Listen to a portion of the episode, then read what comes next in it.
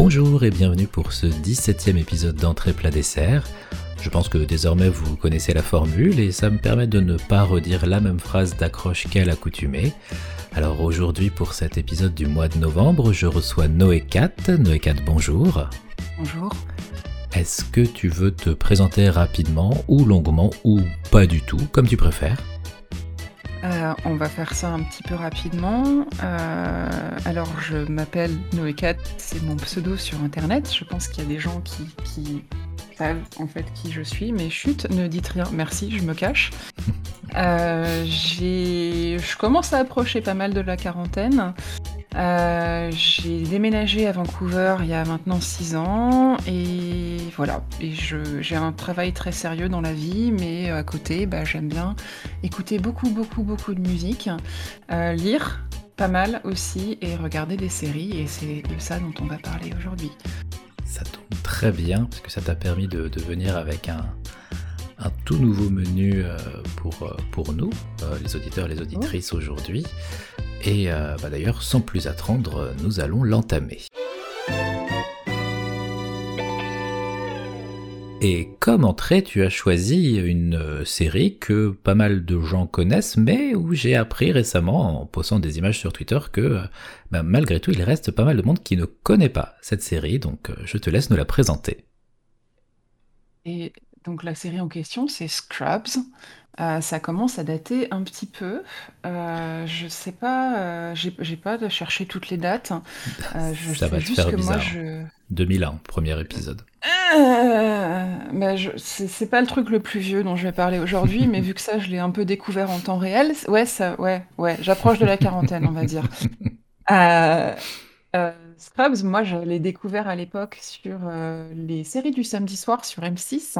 Donc ça D'accord. fait très très très très longtemps. Je sais même pas si ça existe encore. Euh, mais euh, voilà, c'était euh, à l'époque où ils avaient commencé à en parler. C'était, c'était, ça passait bien au niveau des critiques. C'était présenté comme assez, assez innovant. Il y avait déjà eu la grosse série médicale Urgence Ouais. avant. Mais euh, Scrubs, apparemment, d'après les critiques, ça apportait quelque chose de, euh, de nouveau. C'était pas quelque chose qui se prenait au sérieux. Ça jouait pas trop sur le drama. Donc, bah, c'était euh, je sais pas, en chose à regarder le vendredi soir. C'était plutôt sympa. Donc, bah, c'est comme ça que j'ai essayé.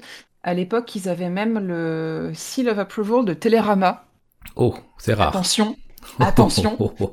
Ils étaient moins crispés et moins snob, je pense, euh, au début des années 2000. Et, euh, et voilà, et c'était comme ça que, euh, que j'ai commencé à regarder. Je- oui, je lisais Télérama à l'époque et j'assume complètement. Ah ouais, Shame. Voilà. Euh, je pense aussi que ce qui m'avait intéressé, comme ce qui m'avait intéressé à la base dans Urgence, c'est que j'ai un petit intérêt pour les trucs médicaux un peu crades. hein. Mhm. Je pense que tu le sais déjà d'ailleurs. Mais c'était bon. Tu peux balancer toutes les blagues sur les mycoses de l'époque. Euh, voilà, c'est pour l'instant charmant. J'espère que vous ne mangez pas en écoutant ce podcast. Ou alors que c'est quelque chose de bien croustillant. Euh, Est-ce que... Euh, pas les mycoses normalement. Oui, je sais. mais C'est pas comme l'emphysème sous-cutané. Euh, Mm. Du coup, oui, pour, juste pour reprendre, donc Scrubs euh, est une série médicale, mais est-ce que tu peux nous présenter le fait, enfin, en quoi c'est une série médicale qui se démarque euh, des, des séries classiques qu'on peut avoir, qu'on peut connaître sur le même sujet? Bah, déjà, c'est un sitcom. Ah. Et c'est pas, euh, c'est pas une série euh, qui fait euh, du drama avec des histoires sentimentales. Enfin, comparativement à Urgence et à Grey's Anatomy, c'est un sitcom et il n'y a pas cette, euh, cette intention d'avoir l'air sérieux quand il parle de choses médicales. Hmm. Et c'est ça que je pense est assez plaisant. Euh, paradoxalement, même s'ils ne se prenaient pas au sérieux, euh, et si les acteurs se prennent toujours pas au sérieux, je reparlerai de ça après, euh, c'était apparemment une des séries les mieux documentées de l'époque. Donc Euh, tous les cas médicaux dont il parlait, euh, c'était pas des choses euh, qui sortaient pour avoir l'air spectaculaire et vraiment tenir les gens en haleine, c'était juste des trucs, ça s'intégrait dans le récit, et voilà. Et c'était le, le pitch, c'est bah, on suit des internes en médecine qui commencent en arrivant leur- à leur premier jour à l'hôpital. Secret Heart. Oui. Voilà. Donc, notamment, donc on a à la fois le côté médical et le côté chirurgical. Oui, parce que les deux héros principaux de la série, JD pour John Dorian, donc lui il est en médecine et, après je vais cafouiller sur les termes parce que je la regarde en, enfin la dernière fois que je l'ai regardé c'était en anglais donc c'est pas pareil en français, ça rajoute une couche de confusion. Mais en gros on va suivre euh, un médecin qui va commencer sa première année à l'hôpital et son meilleur ami qui lui est en chirurgie. Donc on a les deux aspects avec euh, différents, bah, différents esprits parce que c'est deux secteurs complètement différents, avec des dynamiques qui se ressemblent pas forcément. Très bien. Alors ça reste une, donc une sitcom, donc il y a quand même un côté humoristique qui est euh, central dans, dans l'écriture, mais malgré tout c'est une série qui sait être sérieuse quand elle doit l'être. Voilà. Et c'est peut-être ça qui m'avait plu, euh, qui m'avait plu aussi à l'époque. Je crois que c'était la première série que je regardais où euh, ils arrivaient à te faire rire euh, un moment et te donner envie de pleurer dans les cinq minutes qui suivent. Sur un épisode de 20 minutes, c'est pas mal. Mm. et c'était ça qui était, qui était assez plaisant. C'était pas, il n'y avait pas non plus la prétention d'aborder des, des sujets, des sujets hyper graves dès le départ. C'est venu un petit peu après, au fur et à mesure des saisons. Euh, mais euh, y euh, il y avait quelque part une sensibilité qui était là et qu'on ne trouvait pas forcément dans les séries médicales ou dans d'autres sitcoms que j'avais pu voir avant. Friends à côté, c'est de la merde, on va le dire quand même. Sur quelque chose qui passait à la même époque, c'est Friends, c'est une bande de sadiques qui savent pas quoi faire de leur journée et c'est juste atroce. Alors que Scrubs, il y avait quelque chose d'assez positif parce que euh, ça permettait en fait de montrer aussi comment, euh, comment une amitié va pouvoir évoluer entre deux personnes quand ils passent à l'âge adulte. Et je pense que c'est aussi ça qui me, qui me plaisait à l'époque, parce que je pense pas... Euh, ouais, je pense que c'était la première série qui parlait de ça en fait que, que je voyais comment comment en fait des personnes vont évoluer et à la fois ensemble et en même temps en parallèle et passer certaines étapes importantes importantes de leur de leur vie parfois avec des chaos en fait. Ouais. Parce que là, dans, les, sujets abordés, il n'y a pas que du médical. Je veux dire, parce qu'on pourrait dire, c'est une série ah médicale, il y a des sujets sérieux, donc ça va parler de maladies, de mort, mais en fait, ça, c'est vraiment sur, euh, centré sur euh, les personnages par rapport à leur âge et cette, euh, cette évolution mm-hmm. face à la, réalité du monde du travail et de leur autonomie. Oui. J'allais, j'allais parler d'un autre, d'un autre aspect de la série aussi, qui était, qui était bah, le fait qu'avec le temps, ils ont développé toute une galerie de personnages. Mmh. Euh, dont certains avec des présences complètement absurdes, euh, que, euh, que j'aime beaucoup, le personnage du, du janitor en anglais. Mhm. ah Concierge Le concierge, voilà, merci. Pardon, je, je, vis au Canada dans la partie anglophone et des fois je vais dire des mots en anglais parce que c'est vraiment ce qui me viennent en tête et ça sonne horriblement snob, mais c'est la réalité. Je parle en franglais maintenant, c'est atroce.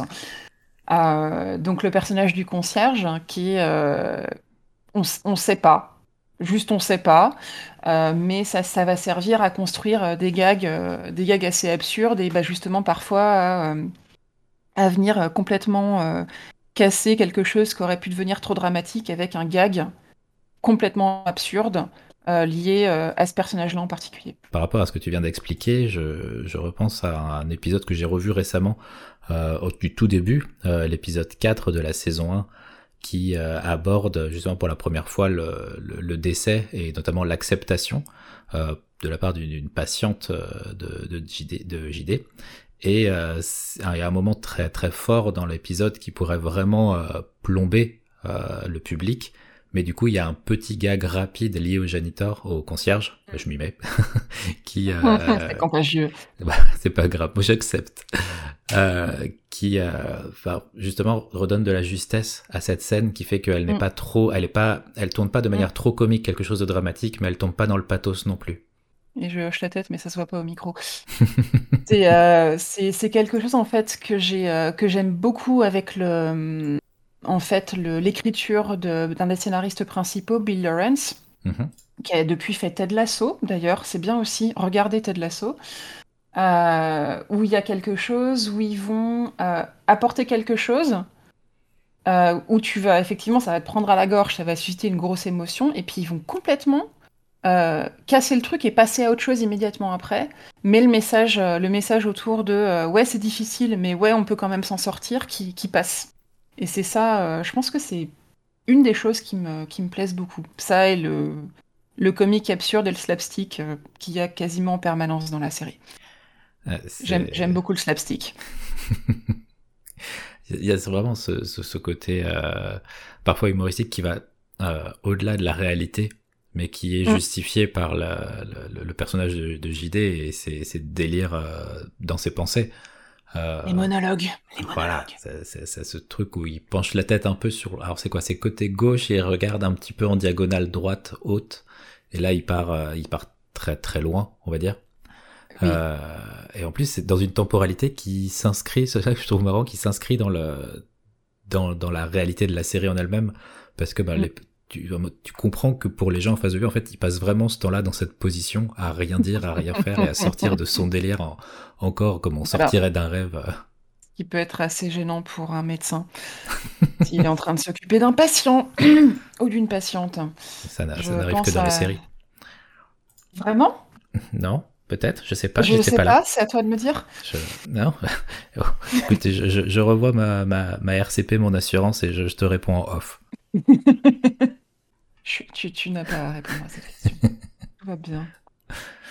Mais euh, non, justement, la question que je me pose, c'est pour euh, une personne qui, n'est pas euh, forcément dans, le milieu médical, cette perception, est-ce que ça paraît trop ridicule? Est-ce qu'on se dit, bah, j'aime leur côté empathique, même si parfois ça vire un petit peu au comique ou justement même par rapport aux différents personnages, comme ils sont très différents. Quel, est ton, point de vue sur ces, différents grands personnages de la série? À l'époque, j'avais un crush majeur sur JD, donc je suis pas complètement objective sur la question.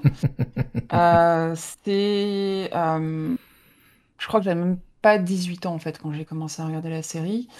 Là, en, regardant de nouveau, j'ai re-regardé la série plusieurs fois, je l'ai re-regardé récemment quand c'est arrivé sur, euh, sur Disney.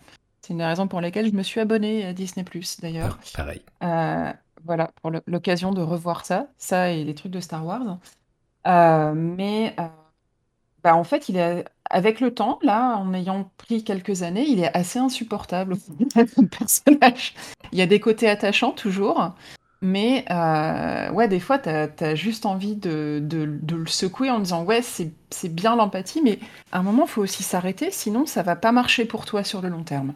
Mm. Et euh, t'en fais peut-être un petit peu trop pour, pour tes patients. C'est mignon, c'est chouette, mais, euh, mais voilà.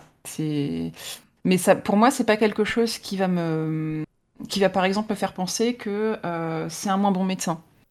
Ouais, Il, est, il est hypersensible, il est hyper pas, pas hypersensible comme on emploie ce terme maintenant. Attention, merci. Je tiens toujours ma, ma boutique. Hein. Mais euh, quelqu'un bah, de très sensible, mais ça va pas affecter ses compétences médicales parce qu'à côté de ça, on sait et c'est renforcé au fur et à mesure des épisodes et de la narration de la série que c'est un des meilleurs médecins que l'hôpital a jamais eu. Voilà. C'est ça, son, empathie euh, arrive après. En fait, c'est un, bonus par rapport à ses compétences médicales, mais ça ne les, ça ne les compense pas. Voilà, c'est euh, deux, aspects, euh, deux aspects de la même personne. Et ce qui est, ce qui est, aussi, ce qui est aussi intéressant comparativement à, à Grey's Anatomy, c'est que donc Grey's Anatomy, ils essaient de montrer que ah la vache, c'est dur médecine, faut bosser beaucoup. C'est pas trop un truc qui apparaît dans Scrub, ça par contre. Donc on parle, on parle des qualités, des qualités des bah, des qualités qu'ils ont en tant que médecin. Des fois, quelque part, je pense plus particulièrement pour Turk, il y a la question du classement qui va, qui va intervenir pour euh, les choix par rapport à l'année suivante. Mais euh, on n'est pas. Euh, c'est vraiment une série qui va se focaliser sur, sur les personnes, plus que sur. Enfin, les personnes et les épreuves que ces personnes vont traverser, comme tu disais tout à l'heure, mais où ça va pas être en mode Ah, les pauvres, ils doivent passer leur vie le nez dans les livres, ils font jamais rien, ils n'ont pas de vie, etc. En fait, non, il y a une vie à côté quand même, malgré tout. Et, euh, c'est ça que ça va raconter euh, principalement. Et pour, une série de, 2001, donc euh, qui démarre en 2001, mhm. Ce qui est intéressant de voir là avec 20 ans de recul et avec quand même mhm. l'évolution des, mhm de la manière dont on voit les séries, dont on voit les sujets euh, sociaux abordés sur les différentes séries. Euh, si tu as revu la, série récemment, euh, quand vu qu'elle est sur Disney, est-ce que est-ce qu'il y a des choses que tu perçois différemment, peut-être avec un regard critique différent du fait que c'est avec, enfin, il y a 20 ans qui s'est écoulé et certains sujets sont bah, pas abordés de la même manière.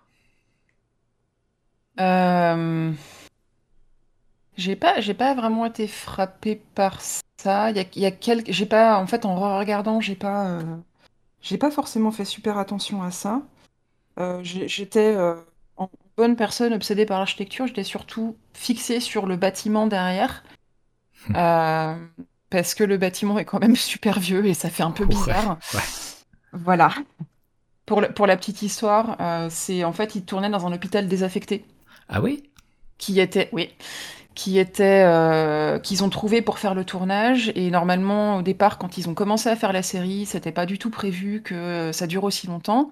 Et l'hôpital aurait dû être démoli. Et au final la série a tellement bien marché qu'ils ont continué à tourner dans euh, dans l'hôpital. Et, euh, et, ouais ça commençait vraiment à se voir que ça datait enfin que c'était un truc en préfa qui datait à peu près des années 70 et, et voilà et J'étais surtout focalisée là-dessus plus que sur certains, aspects médicaux. Moi, je pense a quelque chose qui n'a pas très bien vécu, euh, sans parler du, du contexte médical, c'est euh, certains types de blagues qui aujourd'hui seraient euh, jugées comme complètement insensibles. On a quand même des blagues grossophobes, on a quand même des blagues homophobes à répétition parce que bah, c'est deux hommes qui sont amis et oulala, c'est un sujet de rigolade. Euh, ça se fait pas, c'est pas bien, euh, forcément ils sont gays, quoi. Mais euh, non, du point de vue médical, bah, il y avait déjà des IRM, il y avait déjà des choses comme ça, donc c'était moins. Oh, ça, sur ce point-là, franchement, ça... et même quand tu me disais sur le plan de la, la, documentation médicale, mm. c'est. Alors, il y a de la documentation médicale dans la plupart des, séries, hein, mais. Mm. Euh, il part, en fait, il cherche pas à faire du sensationnalisme, comme tu peux le mm. retrouver dans notamment les Doctor House ou euh, ce que, Doctor House que j'appelle la série de la iatrogénie, euh, puisque 90% des symptômes sont provoqués et non pas ceux de mm-hmm. départ du patient. Euh, Mais on ne regarde pas Doctor House pour la, pour la médecine, on le regarde pour les vannes. Oui, oui, oui, oui, oui, qu'on n'a pas le droit de faire dans la vraie vie. non, personne, jamais, pitié, faites pas ça. Mais par contre, effectivement, bah, si je te posais la question, c'est parce que moi-même, je me la suis posée en, revoyant la série récemment. Et autant il y a beaucoup de séries que j'ai revues qui dataient un petit peu du, début euh, des années 2000, où euh, beaucoup de choses, en fait, sont devenues très... Euh, enfin, tu dis, bon, c'est... Je mets, je, je, voilà, il y a 20 ans, je rigolais dessus, ça me choquait pas, tout ça, les choses ont changé, mon regard a changé, et mais là, autant, effectivement, il y a, enfin, même par exemple, le, délire de, de, de Cox de, de, vouloir appeler absolument JD par des, mm. des, prénoms de filles. Mm. Tu te dis, mais enfin, quel est, qu'est-ce que ça, enfin, pourquoi? Quel est le, qu'est-ce que ça signifie? Pourquoi Est-ce que c'est une moquerie? Est-ce que, mais euh, ça tombe pas, je trouve, dans un degré de lourdeur comme d'autres séries de l'époque ont pu le faire, et ça, ça s'inscrit quand même dans une bienveillance générale avec mm. euh, notamment des sujets ben, sur le fait que euh, ben, Turk euh, est, ben, c'est un acteur noir, donc c'est un personnage noir dans la série, et mm. c'est pas c'est pas évité comme sujet. Oui. c'est même abordé, et même quand c'est, il y a même notamment l'épisode où il est mis en avant sur toutes les affiches pour faire la, la promotion de l'hôpital. Oui. Euh, je trouve ça très intelligent la manière dont c'est abordé, parce que justement, en fait, il est considéré comme une personne noire avant d'être considéré comme un bon docteur. Et voilà. c'est c'est c'est vraiment, euh, enfin, pour le coup, c'est un épisode qui, enfin, j'avais pas réalisé vraiment la, mm. la, la, la, profondeur de cet épisode à l'époque, beaucoup plus maintenant. Mais euh, plein de petits sujets comme ça. Euh, pris dans la globalité, c'est pas parfait. Il y a des choses où ça mm. a mal vieilli. Mais voilà, la bienveillance générale, pour moi, prend le dessus. Oui. Et c'est, tu pointes bien ce truc de c'est, euh, c'est quelque chose de bienveillant parce que c'est un groupe de personnes qui au final va s'entraider et pas se tirer dans les pattes. Ah oui. Il y a des, euh, il y a des gens qui vont, qui vont être en compétition euh, autour de ça, mais le, les, les persos, les persos centraux, donc JD, Turk, Elliot et Carla, ils s'entraident. Donc des fois ils s'engueulent, hein, c'est comme ça, c'est normal, ça arrive dans la vie, mais euh, ils vont pas volontairement chercher, euh, chercher à se nuire et à, et à se faire des crasses parce que euh, ah l'hôpital c'est trop compétitif, personne se soutient jamais. Non, C'est euh, c'est ça qui est, euh, qui est assez chouette. Et ce qui est, euh, qui est intéressant, je pense aussi, métique de langage m'énerve beaucoup. Je m'entends quand je parle au micro. les, il, il, démarre Elliot, euh, par exemple, Elliot et JD sont en médecine tous les deux et ils vont euh, se poser la question de, euh, bah, de l'argent aussi, par exemple, qui n'est pas quelque chose qui est vraiment posé dans d'autres séries où bah, ils, sont, ils habitent à LA, ça coûte cher, il y, a des frais, il des... faut une voiture, faut des choses comme ça.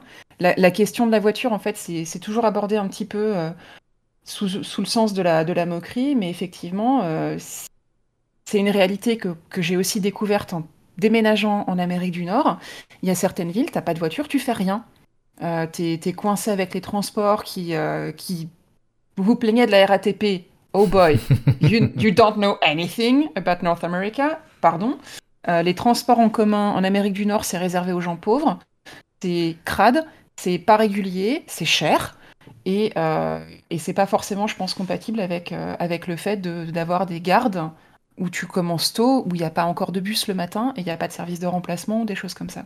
D'accord. Donc il y, y, a des tas de choses qui, sont, qui existent aussi en filigrane. Et euh, Elliot, qui au départ est un personnage qui est blindé avec des parents super riches, euh, qui a des parents absolument atroces aussi. Il y a la question des parents abusifs qui est, euh, qui est abordée de loin en loin. Je pourrais pas vous citer les épisodes précis là, mais, euh, mais c'est vraiment quelque chose qui revient. Et un jour, en fait, elle va s'engueuler avec ses parents et ses parents vont lui couper les vivres. Donc, euh, bah, du jour au lendemain, il faut qu'elle trouve des solutions. Donc, elle se met à faire des, euh, des gardes, je crois que c'est dans un hôpital vétérinaire pour gagner de l'argent, parce qu'elle a besoin de gagner de l'argent. Elle doit déménager et elle se retrouve dans un appart pourri, qui ressemble quand même très très bien à ce qu'on voit comme appartement pourri en Amérique du Nord. Ça, c'est plutôt bien fait. C'est beige, tout est beige. et, euh, et voilà. Et il y a cette question de bah, JD, JD et Turk euh, qui à un moment vont se déplacer en scooter. Il y a une des meilleures scènes d'ailleurs de la série avec ce scooter qui disparaît dans un tunnel sous-marin. Oui. Très très très bonne scène. Euh, et voilà, et on va, ils vont parler des modes de transport à répétition, et c'est vraiment les, euh, les, médecins qui sont titulaires et qui sont en place dans, dans l'hôpital depuis longtemps, donc Cox et Kelso, magnifique personnage aussi, même si complètement homophobe, mais homophobe gentil, ça aussi c'est un peu bizarre. Euh, eux, ils ont des vraies jolies voitures et ils n'ont pas de problème. Et tous les autres personnages, ils vont changer de véhicule tout au long de la série. Donc ça va évidemment générer des gags comme ce truc du tunnel sous-marin.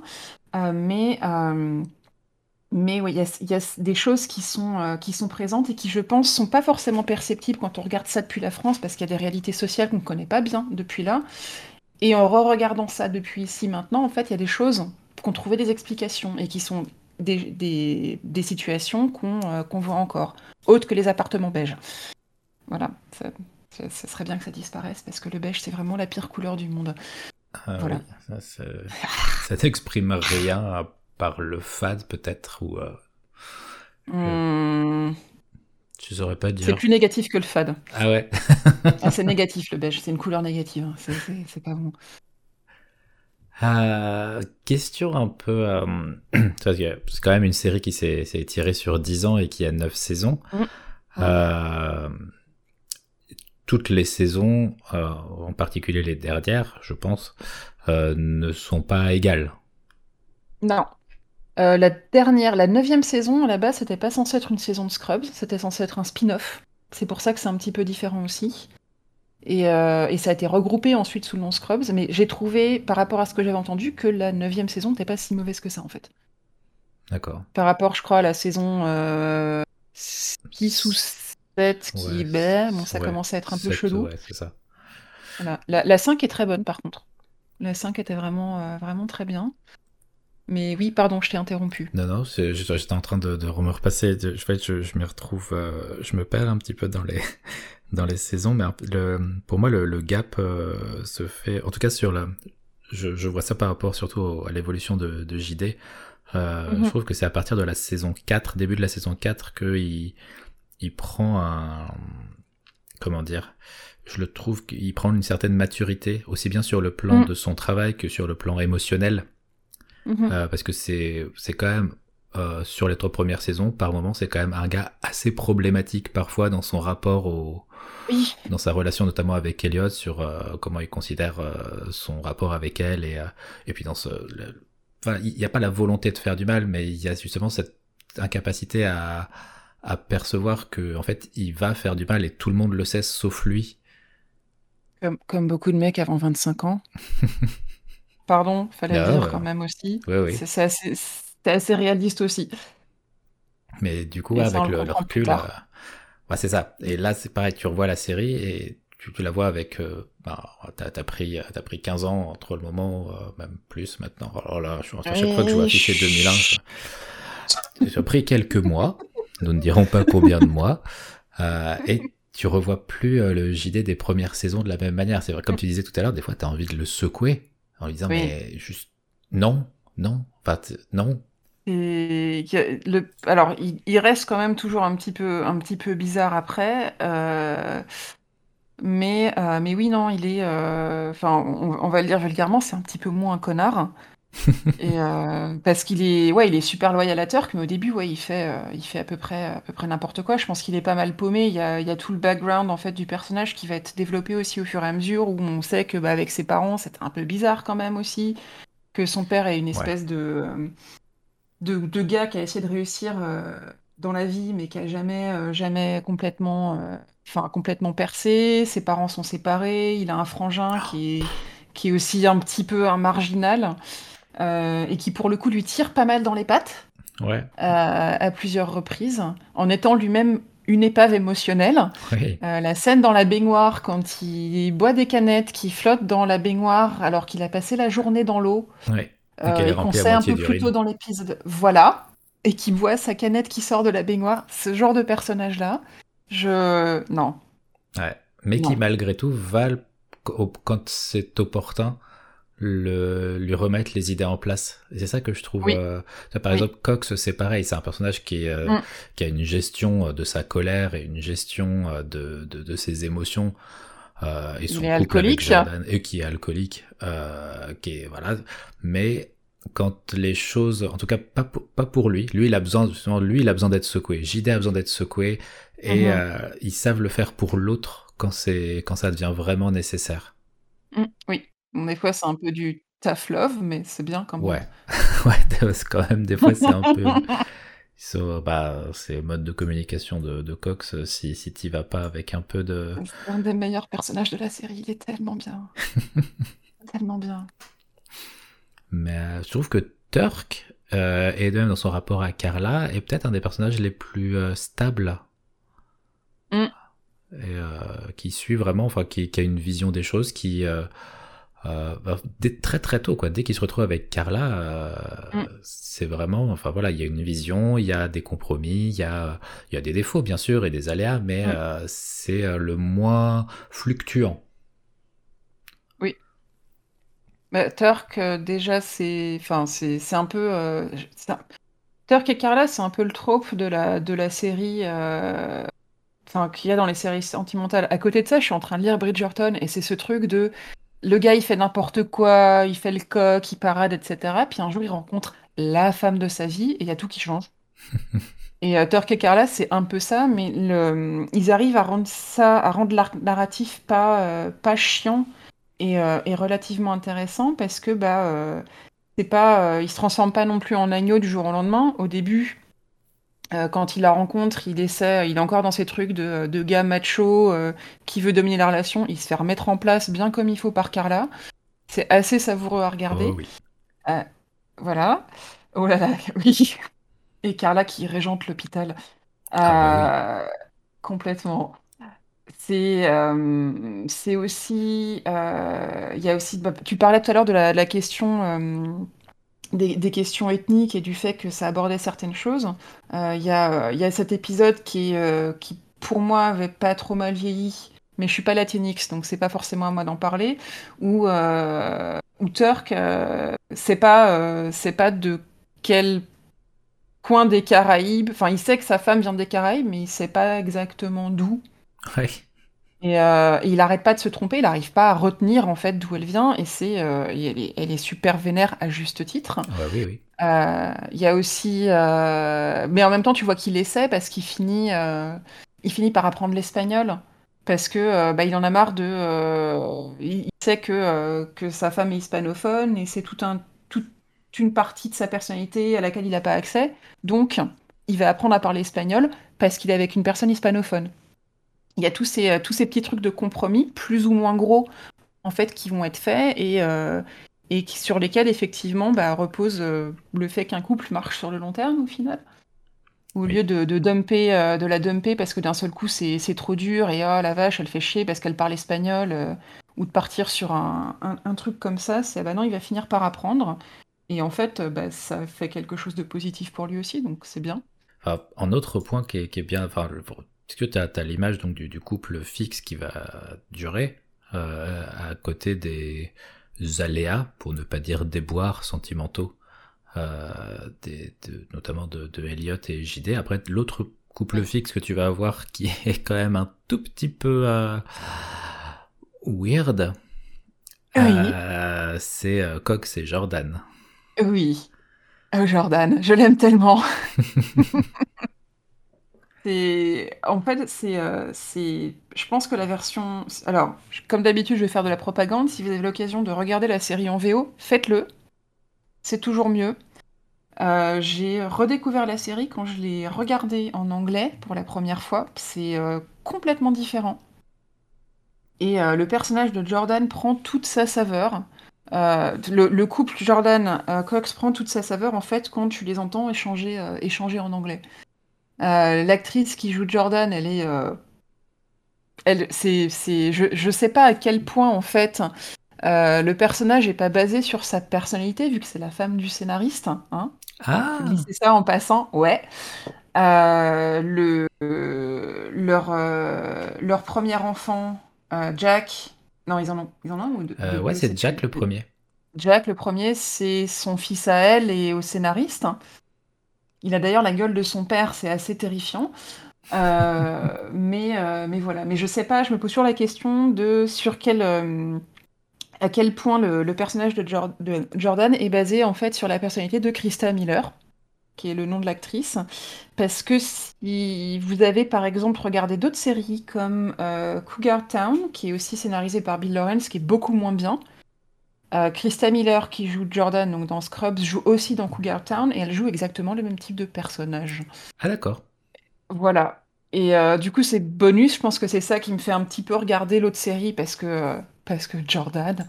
Euh, mais voilà, elle a des, très bonnes, très bonnes lignes, très bonnes lignes de répartie. Elle est présentée comme étant absolument sans cœur et complètement hermétique à tout sauf à sa petite personne, mais en même temps pas complètement.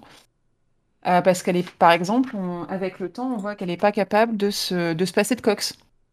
Il y a tout, euh, tout ce truc de, scénario de ah bah on est divorcé, on peut pas se saquer, mais en fait si, bah tiens on se remet ensemble. Ah mon dieu, en fait on est encore mariés, le divorce est jamais passé. Ah non je peux plus te supporter, au secours. Et il y a tout un, tout un truc autour des, euh, des apparences que tu veux donner à l'extérieur, de, de quitter vraiment, de bah ouais des fois tu tiens quand même vraiment à quelqu'un. Du coup là encore tu refais des petits compromis pour, euh, pour arriver, pour arriver à ce que, est-ce que ça fonctionne et, et c'est assez chouette quoi. C'est aussi une grosse bourge. Oui. Euh, un, peu, un peu nymphomane.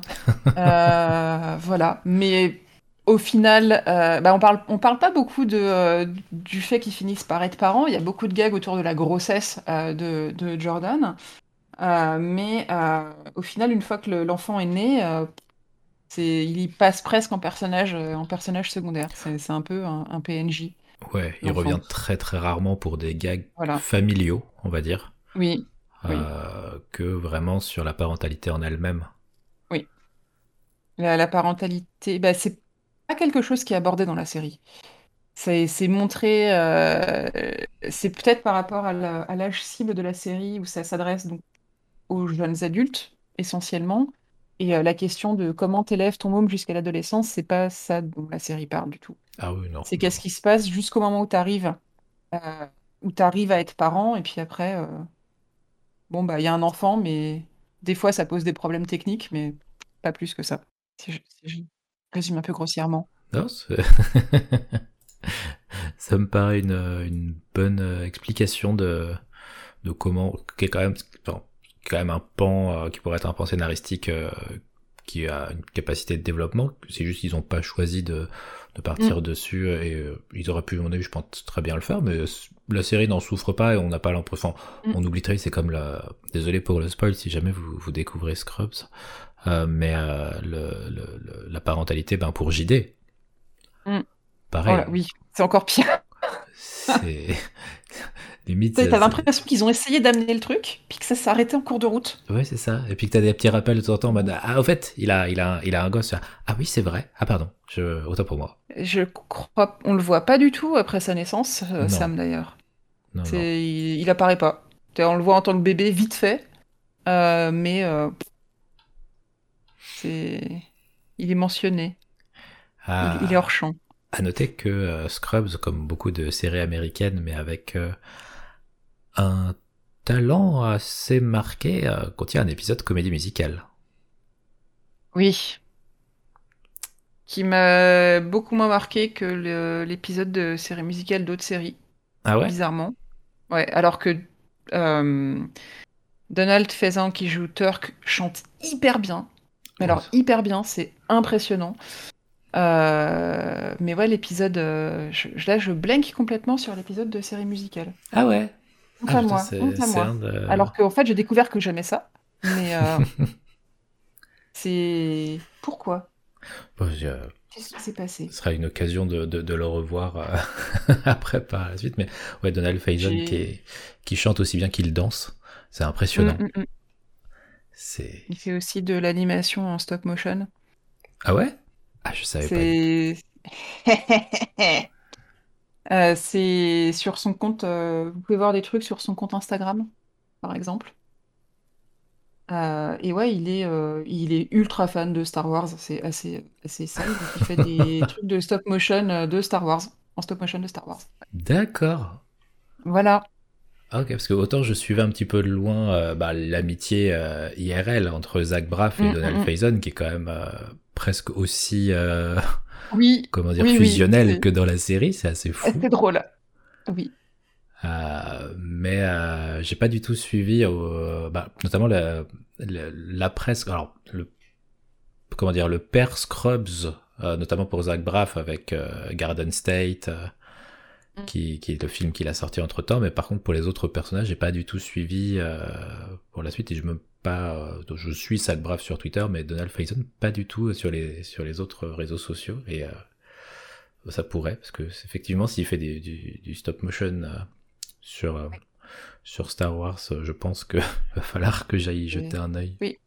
Après, il a aussi plein d'enfants et c'est tumultueux de ce côté-là. Ses enfants sont beaucoup plus présents dans sa vie que dans la vie de son personnage, c'est assez drôle.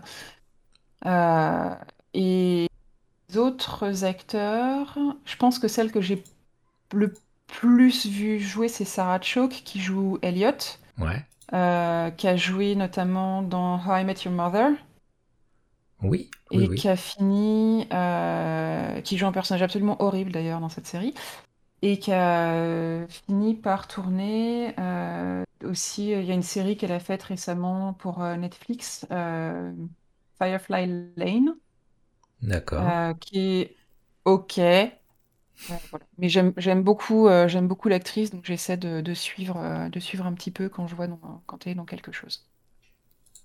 Et euh, elle parle anglais, allemand, français, voilà. Ah oui, ça allemand, je m'en souviens. oui. c'est assez impressionnant. Mais elle parle vraiment, elle parle vraiment allemand. c'est- Et elle parle vraiment français aussi. C'est pas juste D'accord. pour le- le- Elle est, elle est canadienne. Ok. Oui.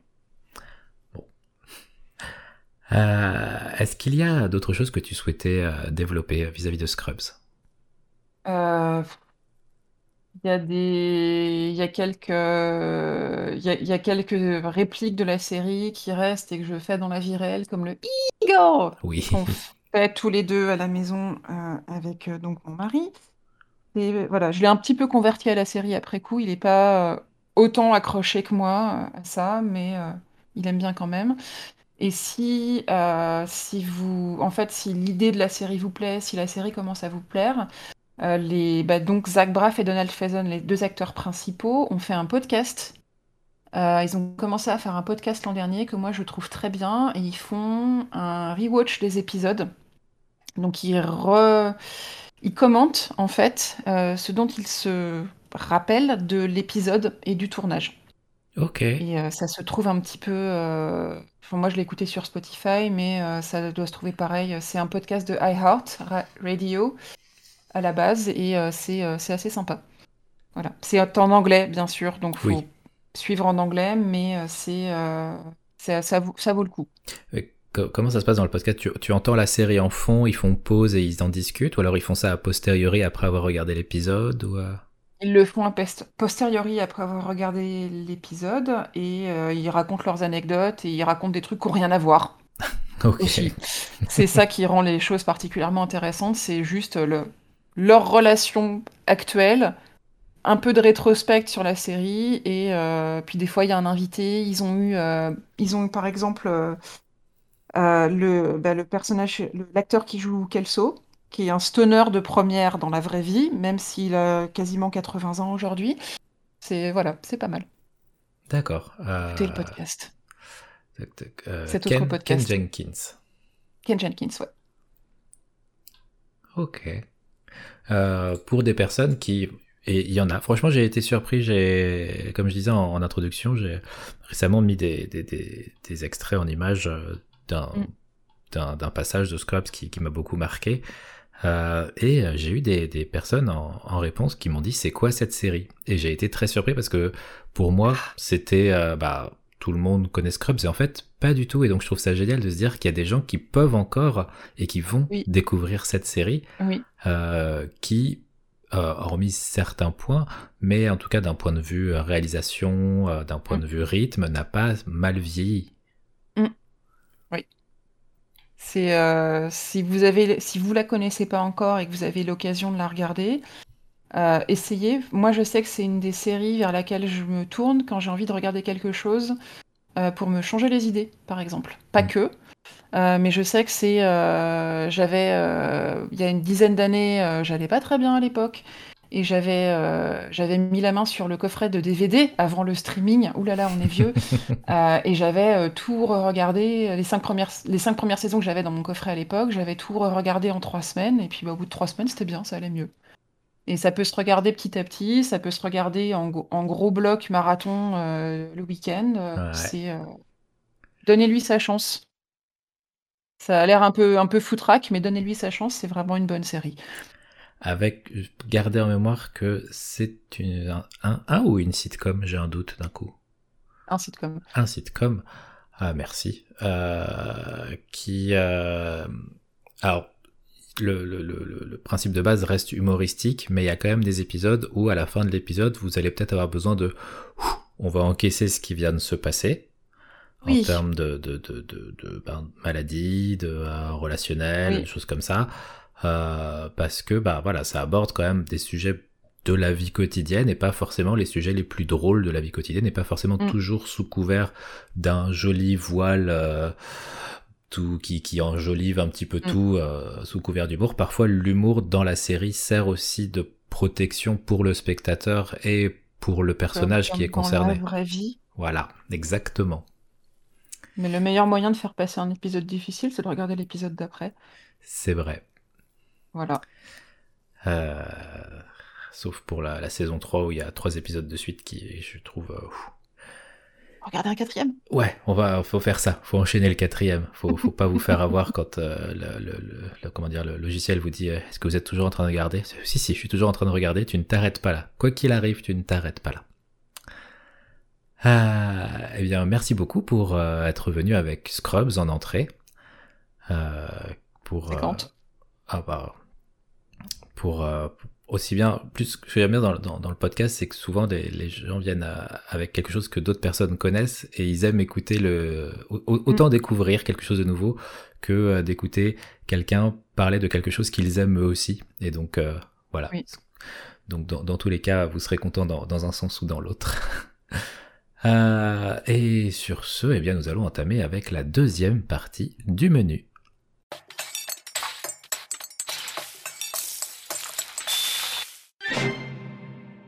Nous revoilà après ce petit jingle pour euh, attaquer le plat que tu nous as préparé. et qui est un plat littéraire et conséquent, si je ne dis pas de bêtises. Oui, parce que je triche, je présente pas un livre, mais une série de livres. Comme j'ai pas appris juste un film, mais une série qui a duré donc neuf saisons juste avant. Euh, et là, pour notre plat, aujourd'hui, nous avons les Chroniques de San Francisco, euh, qui est une, une série de neuf livres. Là encore, il y a un truc. Euh, qui a été écrite, euh, l'auteur a commencé à les écrire euh, à la fin des années 70 et le dernier tome est, euh, est paru donc plus récemment en 2014. Ah oui, quand même. Et on ouais, ça s'étale. j'ai la page Wikipédia sous les yeux, donc là c'est facile.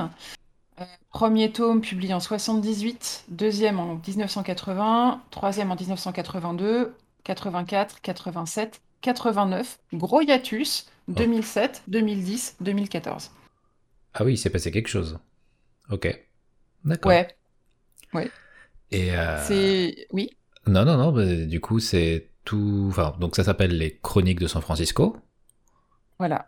Et tout. Enfin, direct de but en blanc, juste la, la première question qui me vient à l'esprit, c'est euh, est-ce que tous les livres sont liés? Est-ce que c'est une suite? Ou alors est-ce que c'est des choses à, un petit peu. ce qu'on peut prendre de manière séparée? C'est plutôt conseillé de les lire dans l'ordre, parce que c'est les mêmes personnages qu'on va suivre euh, à travers leur vie, donc depuis la fin des années 70 jusqu'au milieu des années 2010.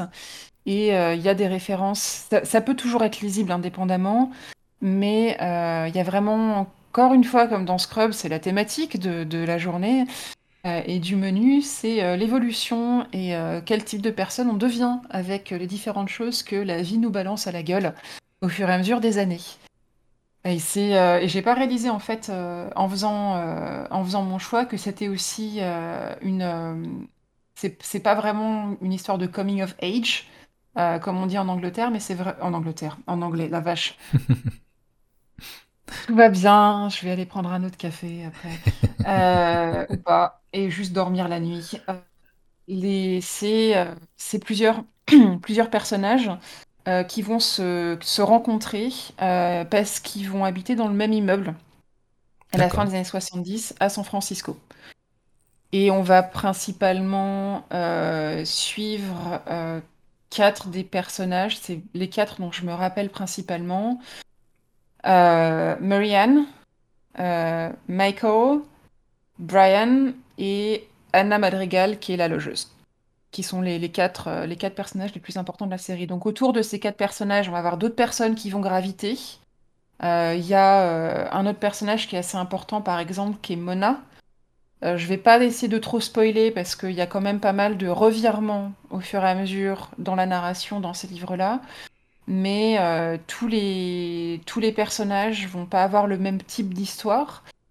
Et c'est aussi quelque chose qui parle très ouvertement et très directement de culture queer et de ce qui s'est passé à la fin des années 70, à savoir de l'arrivée du sida euh, dans la communauté gay avec les ravages que ça a impliqué. C'est quelque chose qui va prendre pas mal de place euh, dans la, dans la narration de la série. Mais au début, ça commence. Euh, c'est plus l'histoire de personnages qui euh, débarquent de leur petit coin paumé euh, dans la grande ville et qui découvrent que bah, la vie dans la grande ville, c'est pas pareil et, euh, et qui vont être confrontés à des types de personnages qu'ils n'ont jamais rencontrés avant. D'accord. C'est initialement quand, quand le livre débute, c'est des personnages qui ont quelle tranche d'âge?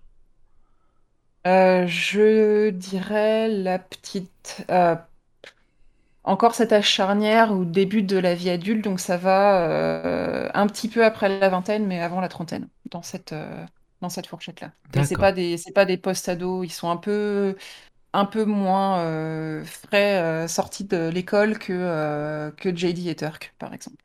D'accord. Il n'y a pas de colocation. ah, ça pourrait, si, si parce que tu m'as dit qu'il y avait une, une logeuse. Mais c'est une logeuse à l'échelle d'un bâtiment. D'accord, ok. Ah oui. Oui, c'est un petit peu différent. Tu n'as pas lu les chroniques de San Francisco? Je n'ai pas lu les chroniques de San Francisco. Oh. ah Tu dois lire les chroniques de San Francisco. Bon, Il va falloir que je trouve le temps, mais d'accord. oui, plus tard. Ça, se lit bien, ça aussi. En fait, j'ai choisi des euh, euh, Scrubs et les Chroniques de San Francisco. C'est des choses qui sont des bon malgré le côté émotionnel et certains sujets durs qui sont abordés, ça reste quand même des lectures ou du visionnage facile avec un axe de détente. Ok. Euh, parce que j'ai ça aussi, c'est quelque chose que j'aurais que j'ai oublié de dire en intro, je l'avais écrit quelque part. Mais euh, mon but, en fait, quand je, quand je passe du temps dans une œuvre littéraire ou une œuvre cinématographique, j'ai pas envie de bouffer les angoisses des autres, en fait. Donc je me concentre principalement sur des choses euh, positives ou humoristiques ou, euh, ou un peu de, de choses qui tranchent avec mon quotidien. Même si c'est les, les, deux choses dont j'ai parlé contrairement à d'autres personnes qui sont déjà passées dans, ce podcast et des choses qui se passent dans l'univers réel, c'est pas du tout de la fantaisie. Euh, euh, c'est une vision plutôt plaisante euh, en fait de ce qui peut se passer. Donc c'est plutôt avec une clairement une idée de détente et l'idée c'est aussi de vous faire découvrir des choses, des œuvres avec lesquelles vous allez plutôt passer un bon moment au lieu de vous retrouver en PLS à pleurer toutes les larmes de votre corps parce que c'est un livre atroce qui parle de la fin du monde. Voilà, c'est pas ça là. Ou comme on a des fois ici, euh, il y a une chaîne, je sais plus laquelle, qui euh, passe une série que j'adore, hein, mais euh, qui, qui, qui, passe les, les, cold cases le dimanche soir. Le dimanche soir. bah non, en fait, juste non. Je suis déjà pas bien. Tu me mets pas un cold case de principe. Voilà. Non, je non. Ah. Non. je fais pas ça. Euh, la, présentation euh, des livres en, eux-mêmes, est-ce que euh, c'est un personnage, un chapitre, ou alors c'est mélangé et en fait on suit une histoire qui suit son cours chapitre après chapitre, ou ça, ça se présente comment? C'est plutôt, c'est plutôt mélangé. En fait, c'est vraiment comme une espèce de toile qui va se tisser au fur et à mesure. effectivement, il y a un chapitre qui va être plutôt focalisé sur un des personnages mais euh, bah, ça peut parler d'un autre personnage en même temps dans le, dans le chapitre. C'est vraiment comme une espèce de toile euh, qui se tisse entre tous les personnages de la série. D'accord. Et, et c'est pas. Euh, ah, ah, ça, c'est un truc auquel j'ai pas, pas pensé en, en voulant en parler.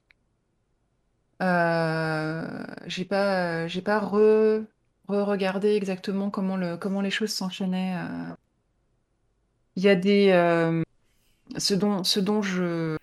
Euh, je pense que ce, qui m'a le plus marqué, parce que c'est le dernier que j'ai lu, euh, j'ai tout relu l'an dernier, hein, bon.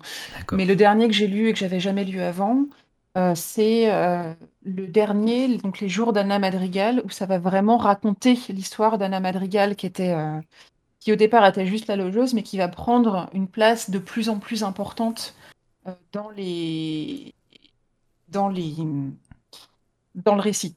D'accord. Dans les ça va devenir un personnage de plus en plus central, voilà. Mm. Au début, c'est un petit peu l'entremetteuse, un petit peu mystique, avec ce, euh, cette, cette, image de la, la, personne un peu hippie qui passe son temps à fumer des joints. Elle passe des spliffs à ses locataires pour les aider à se détendre, euh, avec euh, ces petites plantations maison planquées derrière les haies de la maison. C'est oh. Anna Madrigal. C'est non mais c'est c'est quelque chose de positif. La drogue, c'est mal. Hein. On va le préciser quand même. C'est pas bien. Faut pas fumer de la drogue. Mais c'est San Francisco dans les années 70, donc c'est un petit peu réaliste quand même. Euh, franchement, la côte ouest, c'est pas imaginable tant que vous y avez pas mis les pieds. Il y a vraiment quelque chose de spécial qui s'y passe. C'est relax. Euh, même s'ils ont fait des horreurs depuis là avec la Silicon Valley, mais voilà. Bref, avant il y avait les hippies et c'était principalement une ville de hippies et euh, il y a vraiment ce côté de, détente. Et euh, ce, personnage de la Madrigal qui est un petit peu, un petit peu mystérieux, mais qui a un côté un petit peu qui va se mêler quand même pas mal beaucoup de l'histoire de ses locataires et qui a un petit côté mère poule et assez protecteur. Et encore une fois, de la bienveillance. D'accord. C'est encore des, personnages qui, qui vont quand même pas toujours chercher à se nuire parce que c'est pas c'est pas terrible de nuire aux autres, c'est pas bien non plus. Bah non, c'est si comme on dit, si, si tu ne peux pas faire le bien, au moins ne fais pas le mal. Voilà. C'est pas une série médicale. Non, non, non, non, mais c'est une variante du primum non nocere, mais pour, pour la vie de tous les jours. Euh, mais du coup, si c'est une, euh, donc une, une, saga littéraire qui s'étend, donc tu m'as dit de 78 à 2014. Oui. Euh, donc... En temps réel. Ok, d'accord. En temps réel. Donc tu vois évoluer non seulement les personnages, mais aussi la, la, la, vie et les mœurs de la ville de San Francisco. Oui. Oui. C'est ça qui est, c'est ça qui est intéressant. c'est ça qui est intéressant aussi. Euh, je réalise aussi que j'ai choisi deux œuvres qui se passent sur la côte ouest. J'ai pas fait exprès. je vis sur la côte ouest actuellement. Il y a un truc qui s'est passé dans ma tête, je pense, quand j'ai fait mes choix. Euh, et oui, et on voit la, on voit la ville euh, évoluer avec, bah, avec une question, bah, les questions d'immobilier, du coût de la vie dans les années récentes à San Francisco, qui est une des villes les plus chères de tous les États-Unis maintenant, avec des tas de choses dont je ne vais pas parler aujourd'hui, mais qui sont assez déprimantes et qui commencent à arriver d'ailleurs à Vancouver aussi. D'accord. Mais euh, dans, on voit, euh, hmm? dans la, tu, tu, dis quand même les chroniques de San Francisco restent une, lecture, euh, feel good relativement, mais oui, complètement. Ouais. Ils envoient une femme de 90 ans au Burning Man voilà, dans le dernier tome. Petit spoiler, c'est pas mal. D'accord. Euh, il disait aussi qu'il y avait le. Donc, dès, le premier tome, cet, euh, cet abord de, l'arrivée du, VIH dans, dans la, la, vie des gens et bah, je pense principalement euh, la, communauté gay à la fin des années 70, début des années 80. Et ça va être en. Alors, je, je, crois plus que ça arrive exactement dès le premier tome, mais ça arrive quand même assez vite. Euh, d'abord sous, euh, bah, comme euh, on, l'a vécu, hein, le VIH, c'est aussi une pandémie où tu as toutes les rumeurs qui vont, qui, qui vont circuler avant que la chose devienne vraiment réelle pour les gens. Et euh, c'est euh, un, des personnages principaux. c'est spoiler obligatoire. Euh, donc Michael Tolliver, qui est un des, un des locataires de, euh, un des locataires de, de Anna Madrigal, qui, qui est gay et qui va, qui va commencer à être concerné par, par ce risque-là parce que bah, on voit des gens tomber malades, on entend des choses, et il va finir par attraper le virus. Ok avec toutes les conséquences euh, psychologiques, les décisions de vie qu'il peut y avoir, les ruptures qu'il peut y avoir au niveau des relations sociales parce qu'il y a des gens qui comprennent pas autour. Euh, euh, et, en gros toute, toute l'évolution qui tout l'impact en fait que, que le virus va pouvoir avoir sur sa vie avec tout de même quelque chose de, de positif parce qu'il va pas en mourir. C'est voilà c'est faire un spoiler positif. Non il va pas mourir D'accord. Mais Les livres où les gens meurent, j'en ai aussi, mais c'est pas c'est pas le sujet. Donc ça, mais malgré tout, la, la, comment dire, je trouve pas le terme, mais le, le, le, sérieux du sujet est respecté dans son abord. Oui, parce qu'il va prendre, euh, bah c'est, c'est, à la base c'est c'est, il a débarqué, euh, ses, ses parents étaient des gens ultra religieux, il est resté au placard pendant des années. Et en gros, il a commencé à, vivre sa vie et euh, à être out en arrivant à San Francisco. Avec ses parents qui sont pas au courant de l'autre côté du pays. San Francisco, c'est historiquement une des villes les plus ouvertes, euh, relativement si on oublie les flics qui tabassaient quand même à, bras raccourcis. Euh, mais c'était la ville où les personnes queer venaient parce qu'il y avait un semblant d'acceptance au niveau de la communauté. Et donc, euh, Michael Tolliver est venu habiter euh, là pour vivre sa vie comme il a envie de vivre sa vie et pour être plus libre que ce qui pourrait être ailleurs. Euh, et, et, donc, au début, tu as vraiment tout ce côté hédoniste de la vie dans les clubs, parce qu'il y a ça aussi qui est abordé. C'est pas, c'est pas censé, pas censé présenter. Enfin, ça cherche pas à présenter les trucs sous un jour gentillet et cucu, non, c'est il va dans les clubs et il se tape des mecs. Voilà. Ok. Mais bon, il est toujours un petit peu, il, est un peu, un peu fleur bleue, etc. Mais il va quand même se taper des mecs. en mini short doré, parce que les mini shorts dorés. Euh, la série a quand même, elle n'a pas été écrite par, euh, par un homme gay, elle a été écrite par un mec hétéro. Donc il y a des, il y a peut-être un petit manque de nuances qui va pouvoir lui être reproché, mais je ne suis pas un homme gay moi-même, donc peut-être que j'ai pas tout détecté. Voilà. Et, euh, et ça parle pas que de Michael Tolliver, ça parle aussi bah, euh, de la réaction, euh, littéralement de la réaction de merde que un des autres personnages principaux, Marianne, a en découvrant que ah bon? Ah, il aime pas les femmes? Ouh là là là là, c'est scandaleux, machin. Ou elle se retrouve à expliquer à ses parents que bah non, c'est pas son petit ami, etc. Voilà. C'est la confrontation de, des petites villes un petit peu puritaines à autre chose dans les grandes villes. Et, euh, et c'est, j'ai trouvé, de, de mon avis euh, personnel, toutes les pincettes possibles, euh, que c'était, qu'il n'y avait pas de fausses notes en fait dans, ce, dans cette partie-là. D'accord, il n'y a, pas de, y a pas de jugement. Non, non, non, il n'y a pas de jugement. c'est les personnages sont pas sont pas moqués, il y a pas de, ils sont pas ridiculisés parce qu'ils ont euh, une sexualité différente de la norme ou euh, un genre différent de la norme ou euh, voilà c'est vraiment une galerie de personnages et ils sont tous tous traités sur un pied d'égalité avec du respect. D'accord, c'est ce que j'allais te demander. Ok. Oui, non, il n'y a pas de il a pas de blague. Il y a des termes qui aujourd'hui pourraient être choquants. ça, c'était un des, un des points dont je voulais, dont je voulais parler, c'est que dans la culture... en fait, j'ai voulu parler de ça à cause de la culture queer et de l'évolution de la culture queer depuis, euh, depuis, les années, euh, depuis les années 70, avec notamment ce qui est un, des points euh, qui, qui, moi, me marque pas mal, c'est l'évolution, l'évolution des termes qu'on va avoir le droit d'employer ou pas, en fonction des époques. D'accord.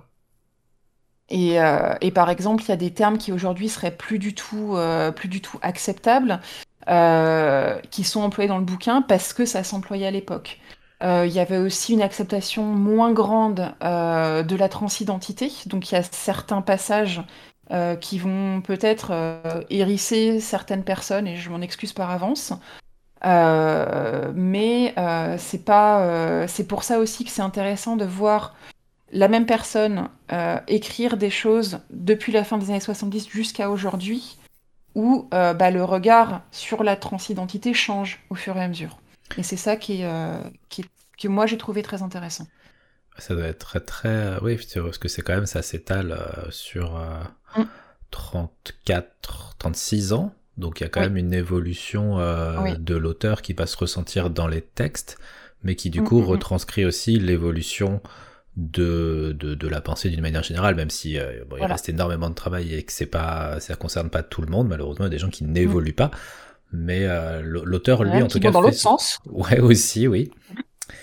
Mais euh, ouais, donc on suit euh, sur l'évolution par rapport au, comment c'est abordé par l'auteur et comment c'est abordé dans le, la ville de San Francisco telle qu'elle est euh, racontée. Mmh, oui. Oui. Et ce qui, je pense que ce qui rend, ce qui rend aussi les choses particulièrement intéressantes, comme ce que ce qu'on dit parfois pour certains sujets un petit peu épineux, ce qui rend le traitement du sujet intéressant, c'est que ça n'est pas le sujet central du livre. Ouais. Le sujet central du livre, c'est les personnages. Euh, et c'est pas euh, justement ce qui fait qu'ils sortent, qu'ils sortent de la norme autrement.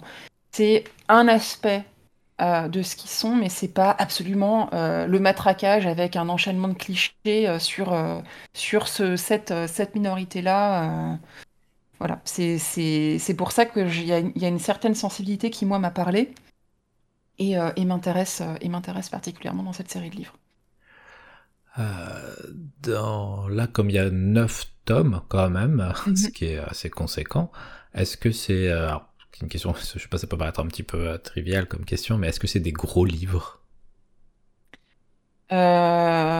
Non, pas trop. Est-ce que, j'ai entendu, est-ce que ça peut se lire euh, assez facilement? Parce qu'au-delà du fait que c'est euh, c'est pas une... C'est une lecture qui est facile. D'accord. À la, à la base, euh, c'était vraiment des chroniques qui étaient publiées dans un journal. Donc les chapitres sont assez courts. Et, euh, et oui, c'est c'est euh, pas des c'est pas des livres de plus de 500 pages. C'est des j'ai j'ai plus les chiffres en tête. La dernière fois que je les ai lus, c'était en version numérique, donc ça aide pas trop. Oui. Euh, mais euh, les 10-18 que j'avais il y a 20 ans à l'époque, euh, ma pauvre dame, euh, ils faisaient, je sais pas, euh, 3 cm d'épaisseur, quoi. Ils font la, la taille d'un poche standard en épaisseur. Oui, classique. Mm. D'accord. Ouais. Donc ça peut même être assez facile à, à enchaîner si, si on tombe dedans. Oui. Si tu lis vite, tu peux t'en faire un ou deux dans le week-end. Ah oui, d'accord.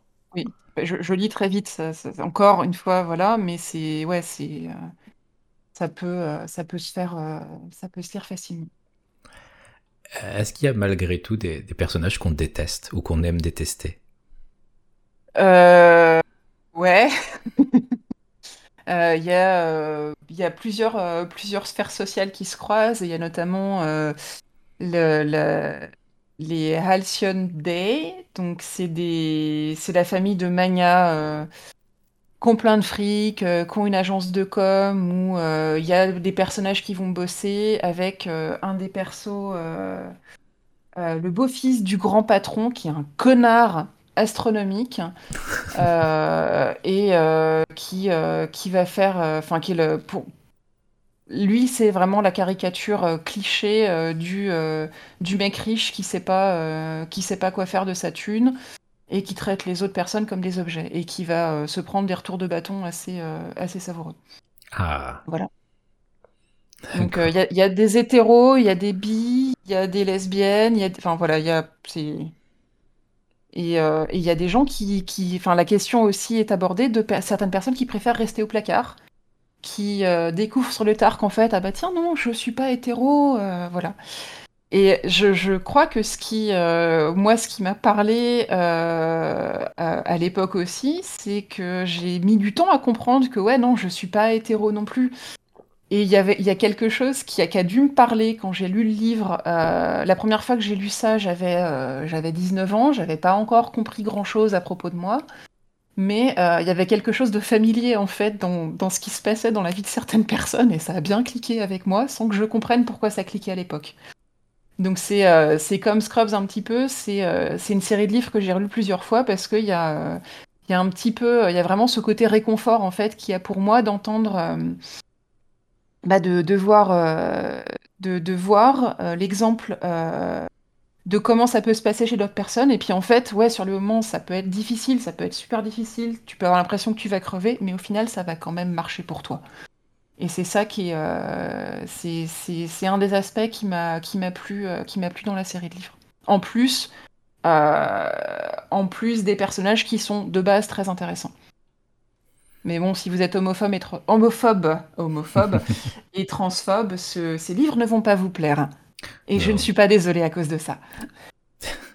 non, non, mais de toute façon, vous êtes, euh, si, si c'est le cas, vous, vous pouvez arrêter ce podcast, vous n'êtes pas les bienvenus. hein. Barrez-vous. Voilà. Vous sentez mauvais. Ce- On vous aime pas. Il n'y a pas de problème. hein. La, la porte du pénitencier, j'allais dire, mais je sais pas pourquoi. Non, la porte du podcast est, est grande ouverte. Je vais éviter de vous jouer ça à la guitare, hein, parce que je la joue très mal, cette chanson, mais l'idée est là, barrez-vous dans le pénitencier et revenez jamais à la lumière du jour, on peut pas de vous. Voilà. Dehors les turfs. Merci. Au revoir. Euh, dans la, tu vois, tu l'as, tu l'as relu donc plusieurs fois. euh, c'est toujours, euh, pour toi, c'est toujours aussi feel good à chaque lecture? Oui.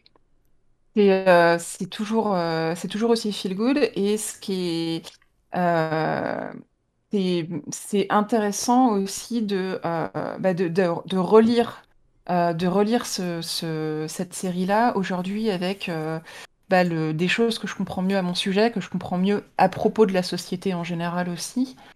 Et, et non, il n'y a pas de, y a pas de, choses qui m'ont donné envie de jeter le bouquin en mode Ah, quelle horreur, ça a mal vieilli, il faut pas. C'est pas bien. Non, ça reste, euh, ça reste quelque chose ouais, qui, euh, qui est positif et, euh, et, qui est, et qui est porteur, en fait, et qui permet de s'évader aussi parce que maintenant, bah, les premiers livres ont quand même euh, plus de 40 ans, donc il y a le petit côté rétro euh, de, de- d'entendre, d'entendre parler d'une ville que j'espère avoir la chance de visiter un jour, euh, dans le passé, avec euh, la Mm. période, la période charnière où il y avait encore des vieilles maisons, des trucs un peu croulants, tout n'avait pas été complètement rénové, euh, rénové et transformé. D'accord. Voilà. juste pour information, au cas où des, personnes seraient intéressées, les chroniques de San Francisco ont été traduites en français, sont, sont accessibles en français. Oui, tout à fait. J'ai quand même pris des choses qui étaient accessibles en français. Je suis pas snob à ce point-là. Après, là, je suis sûr que la traduction allemande est très bien aussi. Hein.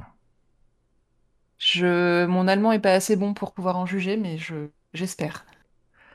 Est-ce qu'il y a d'autres choses que tu souhaiterais euh, détailler, ajouter ou approfondir sur les chroniques de San Francisco? C'est un très... une très bonne série de livres pour apprendre euh, comment c'était les années 80 de l'intérieur et pas fantasmer par les gens qui les racontent aujourd'hui. Parce que c'est présenté comme des années euh, avec du succès, des tas de choses, mais la réalité sociale derrière est un petit peu, un petit peu différente. C'était pas aussi brillant euh, que ça et pas que à cause de euh, l'épidémie, euh, que pas que à cause de l'épidémie de, SIDA. D'accord, oui, effectivement. En plus, pour le coup, c'est, je sais pas si la, alors je regarde Armistide Maupin. Oui, je vais renoncer à prononcer, enfin, je sais pas prononcer son nom, c'est pour ça que je l'ai pas dit depuis le début, je l'évite. Mais je suppose que oui, s'il a raconté les chroniques de San Francisco, c'est que lui-même devait soit y vivre, soit connaître assez bien la ville pour euh, pouvoir la, relater sans que ce soit du romancé, mais que ça se base aussi sur des, analyses personnelles. Oui, c'est oui, c'est pas une fanfic, euh, c'est des observations en temps réel. Ouais, donc euh, le, premier, enfin, même si on disait au départ que ça peut se lire, on peut le piocher si vous voulez commencer par le tome 5, même si du coup vous allez rater des, des, accroches ou des, détails sur certains personnages. C'est vrai que je pense que le, premier tome, euh, pour euh, découvrir ce, San Francisco de la fin des années 70, doit être euh, particulièrement savoureux. Oui.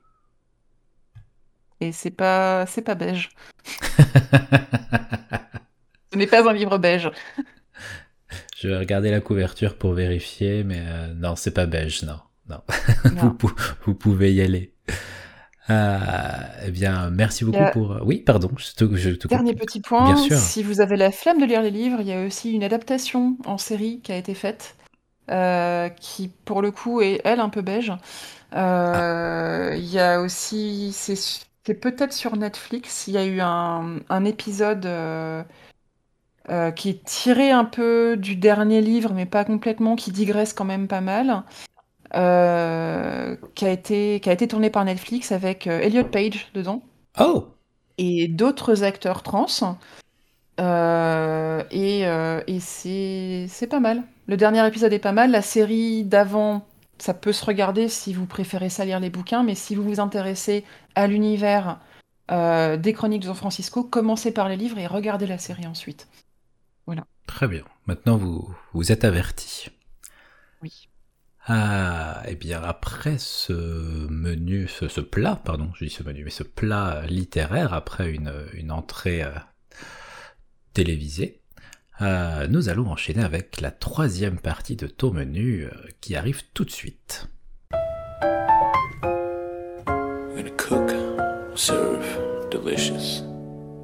Et nous revenons pour la troisième et dernière partie de ton menu, à savoir le dessert. Alors, maintenant, pour le dessert, nous allons parler de musique. Parce que la musique, c'est important dans la vie. Et pas n'importe quelle musique, c'est, euh, je pense, un des quelques groupes auxquels j'ai accroché dès la première écoute. Et euh, même plus encore, dès les deux premières notes du morceau. Euh, parce que c'est la première fois que j'entendais de la guitare sur un ampli pété avec de la distorsion à fond, et c'était bien, et ça m'a beaucoup plu. Et euh, c'est un groupe qui a une place très très très spéciale dans ma galaxie musicale qui est très très très très très très fournie. Euh, c'est euh, donc mon ami du lycée à l'époque, à qui j'enverrai ce podcast, parce que dédicace spéciale, je pense que j'aurais fini par découvrir le groupe, même euh, si elle m'en avait pas parlé. Mais euh, c'est vraiment, elle a dit ah tiens, il y a ce truc-là, j'ai lu une critique, j'ai acheté l'album, ça a l'air bien. Elle a mis le disque. Les deux premières notes, j'ai fait d'accord, ok. Et elle me faisait écouter le disque pour savoir si on allait les voir en concert. Et j'ai dit oui, oui, ça en concert, ce sera bien. Voilà. Et donc c'est bien depuis, bah, depuis que je l'ai entendu, à savoir en début 2002, je crois. Euh, je vais vérifier mes dates parce que j'ai quand même un petit peu fait des recherches, fait un vilain petit clic. Voilà. Euh, depuis 2002, j'écoute les White Stripes et je pense que l'album White Blood Cells, qui était l'album en question que mon ami avait fait écouter, est mon album préféré de tous les temps. Ah oui, carrément. J'ai du mal à avoir des préférés, sauf pour ça. C'est euh, l'album que j'ai le plus de plaisir à écouter et à réécouter en boucle. Euh, parce que, euh, je sais pas, il y a un truc dedans. C'est vraiment un très très très très bon album. Et je vais en dire plus que juste c'est très très très très bien parce que j'ai pas mal de choses à dire dessus. Voilà. Outre le fait qu'il a un nom que j'aime beaucoup. Oui, c'est pas complètement une dédicace, mais c'est un, une euh, happy coincidence, comme on dit. Ah, ah, non, happy accident. Et rien n'en parle dans l'album, c'est ça qui est rigolo. Ouais, voilà. Il n'y a aucune, aucune, explication à ce titre, mais c'est magique. Euh, bien, je, te laisse nous parler plus en détail de, de ce troisième, si je dis pas, de bêtises, album. Ouais. C'est ça, c'est leur troisième album. C'est le troisième album des Rayures Blanches, donc, comme nous disions un petit peu avant, White Stripes en original dans le texte, et c'est euh, l'album en fait qui les a fait euh, découvrir à tout le monde. Euh, donc pas seulement aux États-Unis, mais aussi en Europe, et c'est le, enfin ça a été leur première vraie grosse tournée. C'est avec ça, ils avaient déjà un succès, un succès qui on va dire, au niveau national, même si les États-Unis, c'est grand. Euh, mais c'est avec ça qu'ils se sont. Euh...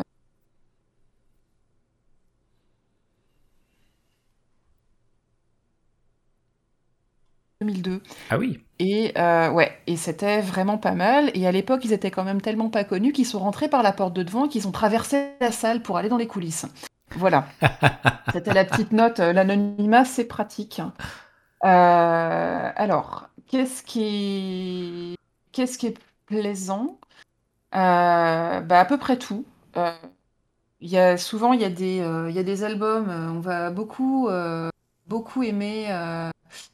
on va beaucoup aimer une ou deux chansons, puis les autres, ça va être des, ça va être du remplissage et on va les trouver moins bien. Il n'y a rien acheté sur cet album. Ok. et pour moi, il y a seulement dans tout, tout ce que j'écoute, euh, il y a trois albums qui ont droit à ce titre-là.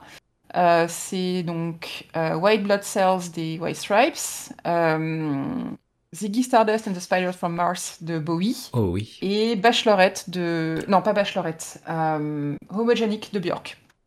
Ah. Tous les autres albums de ma bibliothèque musicale. et elle est, ouais, partie sur deux continents, donc c'est assez mastoc. c'est les trois qui méritent ce titre-là voilà, sans, discussion, à mon sens. Vous avez le droit de pas être d'accord, c'est mon avis. Euh, pour euh, des personnes qui, ne connaîtraient pas forcément, après on va, on va s'attarder plus en détail sur, euh, sur cet album des, des, White Blood Cells. mais mais oui, mais les, White Stripes, justement, quelle est la, comment est-ce que tu définirais, comment est-ce que tu présenterais ce groupe? Parce que c'est quand même il est assez unique comme, groupe ou duo, on peut dire un duo même carrément. Oui. C'est un duo, c'est pas donc normalement un groupe de rock, vous allez avoir euh, un guitariste, un batteur ou une batteuse. Ce serait plus facile en anglais parce que des fois il y a aussi des femmes qui jouent de la musique. Oui. Euh, et, euh, et là c'est quelqu'un donc c'est batterie, guitare, basse, chant. Des fois il y a deux guitares, des fois il y a des claviers. Et là en fait ils sont que deux. Donc c'est batterie, guitare et chant. Et euh, c'est Meg White à la batterie et Jack White à la guitare et au chant.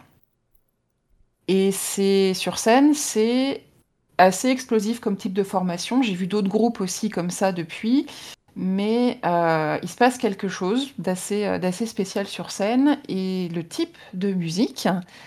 puisque je vais quand même répondre à la question que tu as posée, ça se rentre dans la catégorie du garage.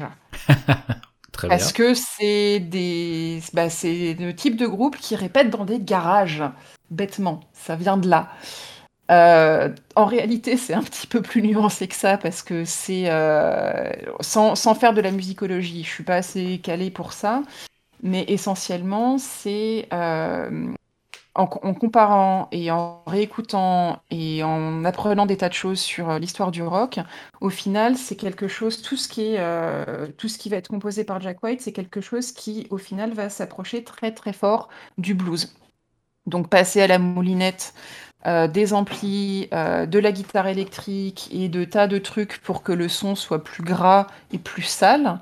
Y a, je pense que les premiers albums ont été, enfin pas je pense, je sais que tous les premiers albums ont par exemple été enregistrés en analogique, même si on était déjà au début des années 2000. Ok. Tout a été enregistré sur des bandes justement pour avoir ce côté un peu cracra euh, qu'on a avec l'analogique et qu'on a pas mal perdu avec le numérique. Ah, Il n'y a aucun lissage. et il n'y a pas de lissage.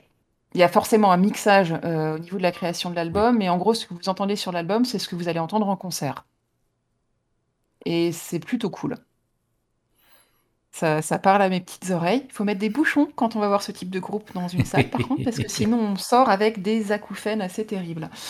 Euh, mais dans, les, euh, dans les, la panoplie de, de choses, euh, d'instruments, de trucs musicaux qu'ils utilisent pour faire du son, il y avait notamment des vieux amplis pétés des années 60. Et c'est ça qui va donner cette texture, en fait, au son des White Stripes. C'est non seulement le- le- l'enregistrement analogique, mais aussi les, les vieux amplis crado. Et on aime les vieux amplis crado. Ah bah après, du, du coup, ça, ça implique quand même une logistique. Dire, t'es- le jour où ils marchent plus, ou si quelqu'un te les répare, t'es un peu vénère. Parce qu'il faut en trouver d'autres. Euh, les gens, donc les gens blaguent euh, des fois euh, sur des, des certains, certains trucs avec un son crade en disant qu'en gros, même si l'ampli était vraiment, enfin, il y a plusieurs stades avant que ça marche plus du tout, mais en gros, ouais, on sait pas s'il y a un problème électrique dans l'ampli ou pas, tellement le son est crade. Voilà. D'accord. Et donc ça, on le retrouve dans vraiment toute leur création. Euh, oui. Ça, ça a un petit peu évolué après. Bon, les, les White Stripes, c'est un groupe qui a complètement euh, explosé, malheureusement et heureusement en même temps, euh, grâce à Seven Nation Army, après, Ouais, que tout le monde connaît, que Elephant. tout le monde massacre. Voilà. Euh, et en même temps, j'en veux énormément aux gens parce que le po, polo, po, po, po, po, je le déteste. Mais euh, bah, grâce à ça, Jack White, il a gagné assez de pognon pour relancer une usine de vinyle. Ouais. Donc, bon, voilà, il y a, il y a des... C'est un mal pour un bien, et, euh, et l'empire musical qu'il a construit derrière est en partie lié à au phénomène de- autour de, euh, de Seven Nation Army et d'Elephant. Mais en 2002, ils n'étaient pas encore très très connus, c'était encore un petit peu confidentiel, ça n'avait pas du tout la même, euh, la même dimension. Pour les gens qui connaissent, euh, euh, bah, à l'époque, les petites salles parisiennes comme l'Élysée Montmartre, bah, c'est tout petit. C'est vraiment tout petit. Je ne sais pas combien de gens ça peut contenir, mais la salle était même pas forcément hyper remplie à ce moment-là, quoi. Donc c'était très très bien.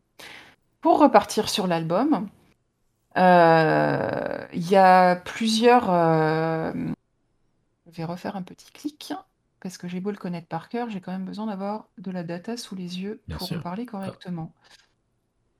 Euh, en plus, euh, bah, en plus du côté affectif, parce que c'est une de mes meilleures amies qui m'a fait découvrir, qui m'a fait découvrir ce- cet album-là. euh, c'est aussi la première fois que j'ai été confrontée à ce genre de son. J'avais, euh, j'écoutais déjà des groupes de rock avant, euh, mais euh, j'avais pas, euh, bah, c'était pas dans les choses. Tu vois, il y a des gens qui ont découvert, qui ont découvert la musique euh, avec leurs parents, avec la vieille collection de vinyles que leurs parents traînaient depuis les années 70. Moi, ma mère, elle écoutait Jacques Brel et Bobby Lapointe.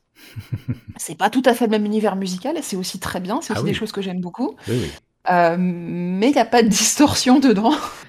Euh, non, on pourrait avoir Bobby Lapointe hein, qui chante avec de la distorsion, euh, mais euh, Ou le, le fond musical à l'accordéon de Jacques Brel branché sur une pédale fuzz. Ça serait pas mal. Je veux mettre du fuzz partout, le fuzz, c'est la vie. Oh, ah, si. Oh, si, si, si. Le violon avec du fuzz, c'est très très bien. Ah oui? Ah ouais. Il y a notamment ça sur le dernier morceau que Jack White a sorti. Je... Voilà. Je... Ah bah, très joli Je rebond. ne s'en refais pas. Voilà, très joli rebond. Ça s'appelle Taking Me Back, c'est très bien. Écoutez-le, c'est c'est trouvable partout, sur toutes les plateformes, et y compris sur YouTube si vous n'avez pas d'abonnement à des services de streaming. Pour l'instant musical et publicitaire. Euh, le... Mais oui, c'est euh, j'ai découvert un type de son et euh, on parlait tout à l'heure de texture du son, il y a vraiment, vraiment quelque chose. Pour les gens qui savent pas, je suis autiste et euh, la musique, la, la musique est quelque chose qui a une part très, très, très, très, très importante dans ma vie. Il y a certains sons auxquels je vais être très, très sensible, particulièrement au son de la guitare électrique avec de la distorsion dessus. D'accord. Et j'ai du mal à supporter les aigus normalement. Par contre, les, aigus de distorsion, les espèces d'harmoniques cheloues que tu arrives à faire quand tu repinces tes cordes après les avoir jouées, là, ça c'est bien et c'est, euh, ça me fait une sensation que je peux même pas décrire avec des mots. Et il y a ça dans à peu près tous les morceaux de l'album. C'est harmonieux pour toi. Oui, c'est très très bien, c'est le bonheur. et je peux mettre le volume, en faire trembler les vitres et, euh, et c'est très bien. Et ça passe très bien. Voilà, alors que je supporte pas le bruit des, euh, des chargeurs de téléphone. Ah!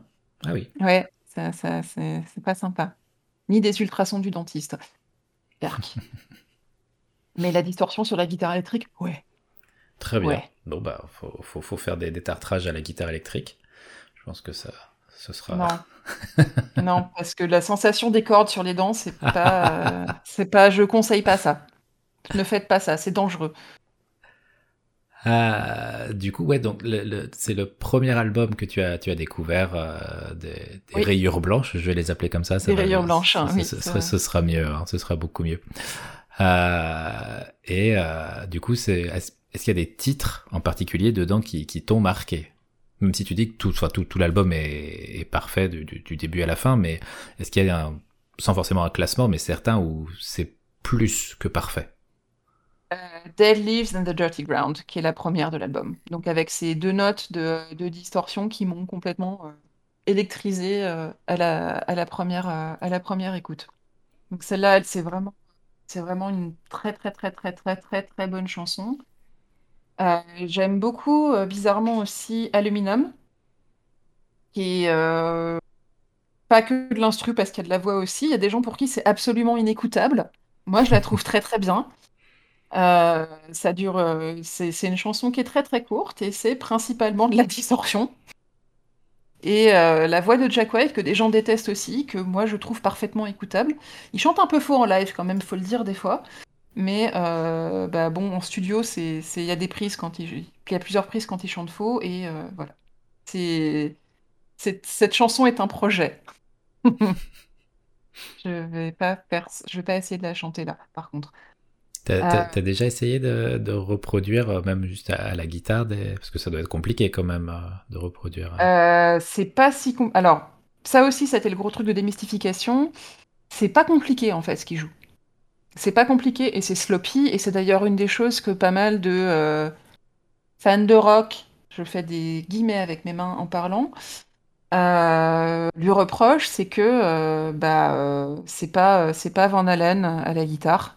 Bah non, c'est pas Van Halen à la guitare, c'est Jack White, c'est différent, c'est pas la même chose. Et en fait, c'est des trucs qui sont assez, euh, assez faciles à jouer. Fall in Love with a Girl, par exemple, elle est assez simple, c'est les mêmes accords. Et c'est tout en haut du manche de la guitare. Et au final, en commençant à apprendre la guitare moi-même, j'ai vu que c'était principalement toujours les mêmes notes qui sont jouées, différemment, à différents endroits du manche, mais il y a un type d'harmonie qui fait parce que ça doit correspondre à ce qu'il doit pouvoir chanter. Il a euh, une tessiture assez restreinte quand même. Euh, mais non, c'est pas très compliqué. Euh, elle est pas compliquée, mais elle est énergique. Hein. Ouais, faut, faut y aller vite, mais c'est pas, c'est pas hyper technique à jouer non plus. D'accord. Voilà. tu me demandais quelle, quelle chanson quelle chanson me plaisait particulièrement. Donc il y a la première, il y a Dead Leaves and the Dirty Ground. Et il y a une de mes chansons préférées de toute sa carrière musicale, donc en incluant tous les autres groupes, uh, The Same Boy You've Always Known, euh, qui, est, euh, qui est vraiment très très bien, qui est absolument magnifique en version acoustique aussi.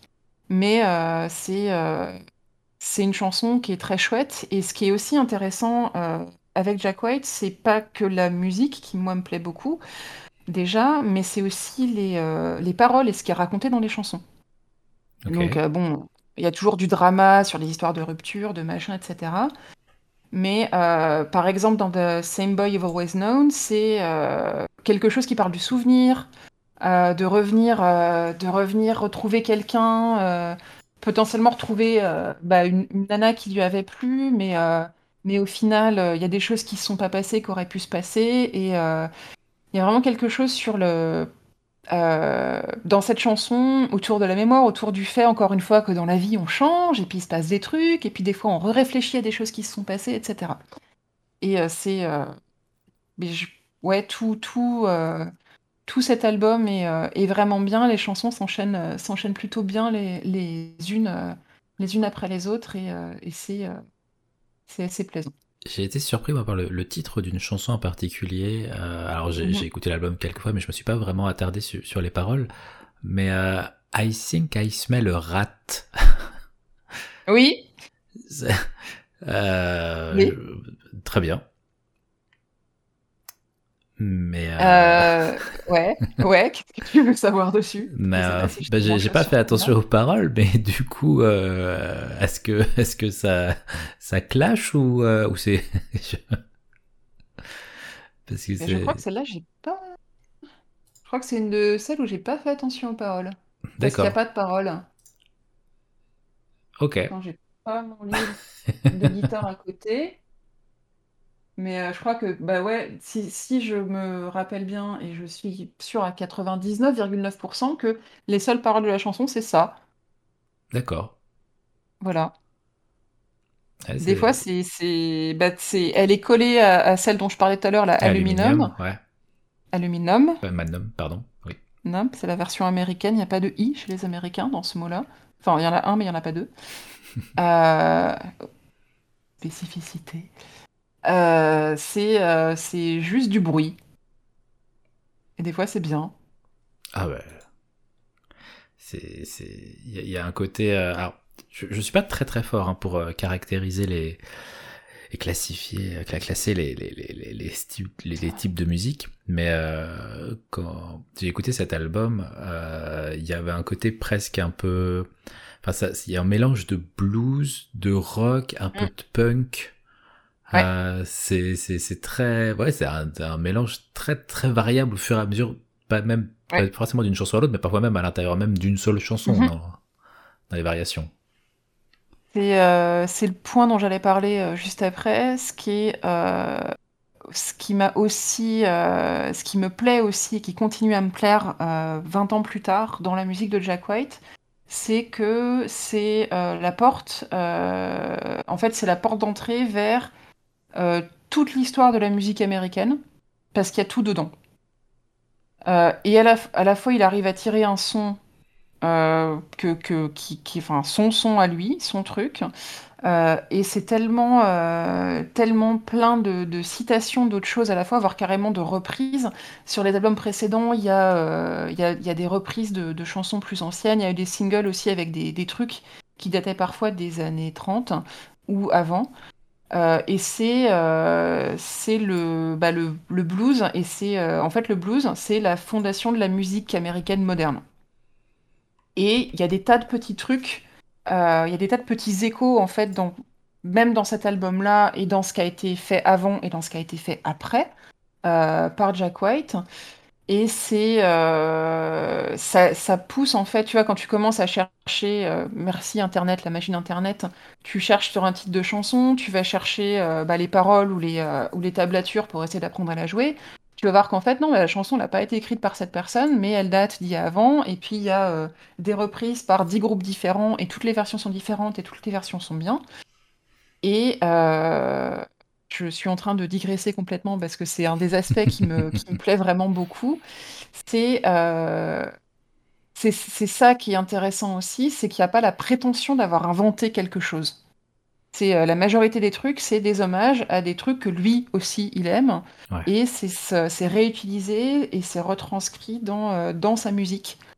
Et ça permet à certaines chansons euh, qui étaient qui étaient complètement passées de mode. Il y a quand même des choses Il y a des échos aussi avec, avec la musique de Led Zeppelin, beaucoup, dans, dans les White euh, y a des, euh, mais Led Zeppelin avait aussi euh, pas mal repris des trucs de blues, mais j'ai l'impression qu'il y a des chansons qu'elle est complètement, complètement oubliées du grand public, hein, qu'elle a toujours existé dans la tête des musicologues et sur les rayons des disquaires ultra spécialisés. Mais parce qu'il y a ce groupe-là qui était ultra connu, qui a ressorti les trucs, ça, ça dépoussière les choses, ça, ça donne l'occasion à certains morceaux qui auraient été complètement oubliés autrement de retrouver un deuxième souffle et de reprendre une deuxième vie. Et euh, voilà. Et c'est ça, euh, c'est ça qui est intéressant. Et quand on prend le temps de s'intéresser un petit peu euh, aux différents courants musicaux, même si on ne cherche pas forcément à retenir tous les noms, à apprendre à tout qualifier parfaitement, c'est juste entendre en fait comment les choses ont évolué avec bah, la sensibilité de l'époque et aussi avec les moyens techniques de l'époque. Comment, comment, les, comment ça évolue, comment ça se transforme, comment ça change ce qui est possible au niveau, euh, au niveau de la chanson. Et euh, cet album-là, en fait, fait une espèce de synthèse de tas de trucs qui ont existé avant, euh, tout en étant quand même relativement moderne. Et c'est aussi quelque chose. et c'est un album qui est arrivé à l'époque où le rock n'était pas à la mode. C'était pas. Enfin, il y avait quelques groupes qui commençaient à réémerger, mais les gens disaient que le rock était mort, et bah non parce qu'il y a ce groupe-là qui est arrivé et c'est euh, un des, groupes qui a, une qui a une énorme fanbase, qui est encore ultra active, même si ça fait plus de 10 ans qu'ils font plus rien parce que le groupe n'existe plus. Euh, euh, c'est assez impressionnant. Je n'aime pas les groupes de fans, il hein, faut, faut, le dire aussi. Ah, en passant, ils sont un peu, un peu bizarres. C'est souvent, souvent le cas, malheureusement, quel que soit le média. Et c'est d'ailleurs euh, tout le, le, piège, euh, bah, surtout si, si, tu as découvert euh, les rayures blanches, je ne changerai pas, avant leur, leur grande éclosion. Euh, c'est, tu as toujours ce, c'est, souvent on dit, genre, il y a un terme japonais pour dire quand on va acheter un livre alors qu'on a trop de livres, ou il y a un terme, mm-hmm. je sais pas quelle langue pour dire la, la, la, neige quand elle est à un centimètre du sol et qu'elle est déjà en train de fondre, etc. Il n'y a pas de terme pour dire ce sentiment ambigu que tu as quand tu connais quelque chose, que tu l'aimes profondément, que tu, as envie de le garder pour toi, mais en même temps, tu as envie que cette, la, personne qui a créé ça ait la reconnaissance qu'elle mérite. Et le jour où elle l'a, t'es là, ouais, mais c'était mon jardin secret et vous, vous, ça va. C'est en train de m'échapper. Voilà, il y a des, il y a des cons qui vont aimer ça et il y a, et voilà, c'est, ça, ça, a dû faire ça en 2003. Ouais. Si je dis pas de bêtises avec Elephant. Ouais. Parce que là, pour le coup, ça a été euh, plus que l'éclosion, quoi. Ça, a été un raz de marée. pour, euh, pour, cette euh, note. oui. Voilà. Ils sont très sympas à jouer d'ailleurs, hein. c'est sympa. La guitare, à la basse, ça passe très bien. Euh, mais euh, et assez facile à jouer quand même.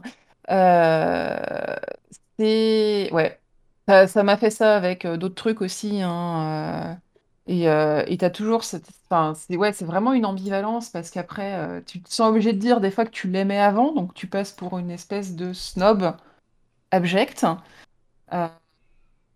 Mais il euh, n'y a pas non plus comme je j'ai pas cette posture, euh, comme je j'ai vu certaines personnes le faire, dire: «Non mais moi je l'écoutais avant qu'il soit connu, euh, maintenant, c'est, c'est un vendu, c'est plus intéressant ce qu'il fait, c'est devenu trop commercial». Non, je fais pas ça.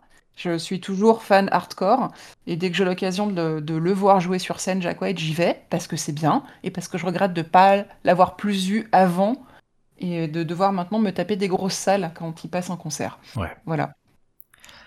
Euh, pour euh, en revenir à White Blood Cells, euh, là, comme mhm. c'est les 20, désolé de le dire, mais c'est les 20 ans de l'album, et apparemment ils sortent une réédition.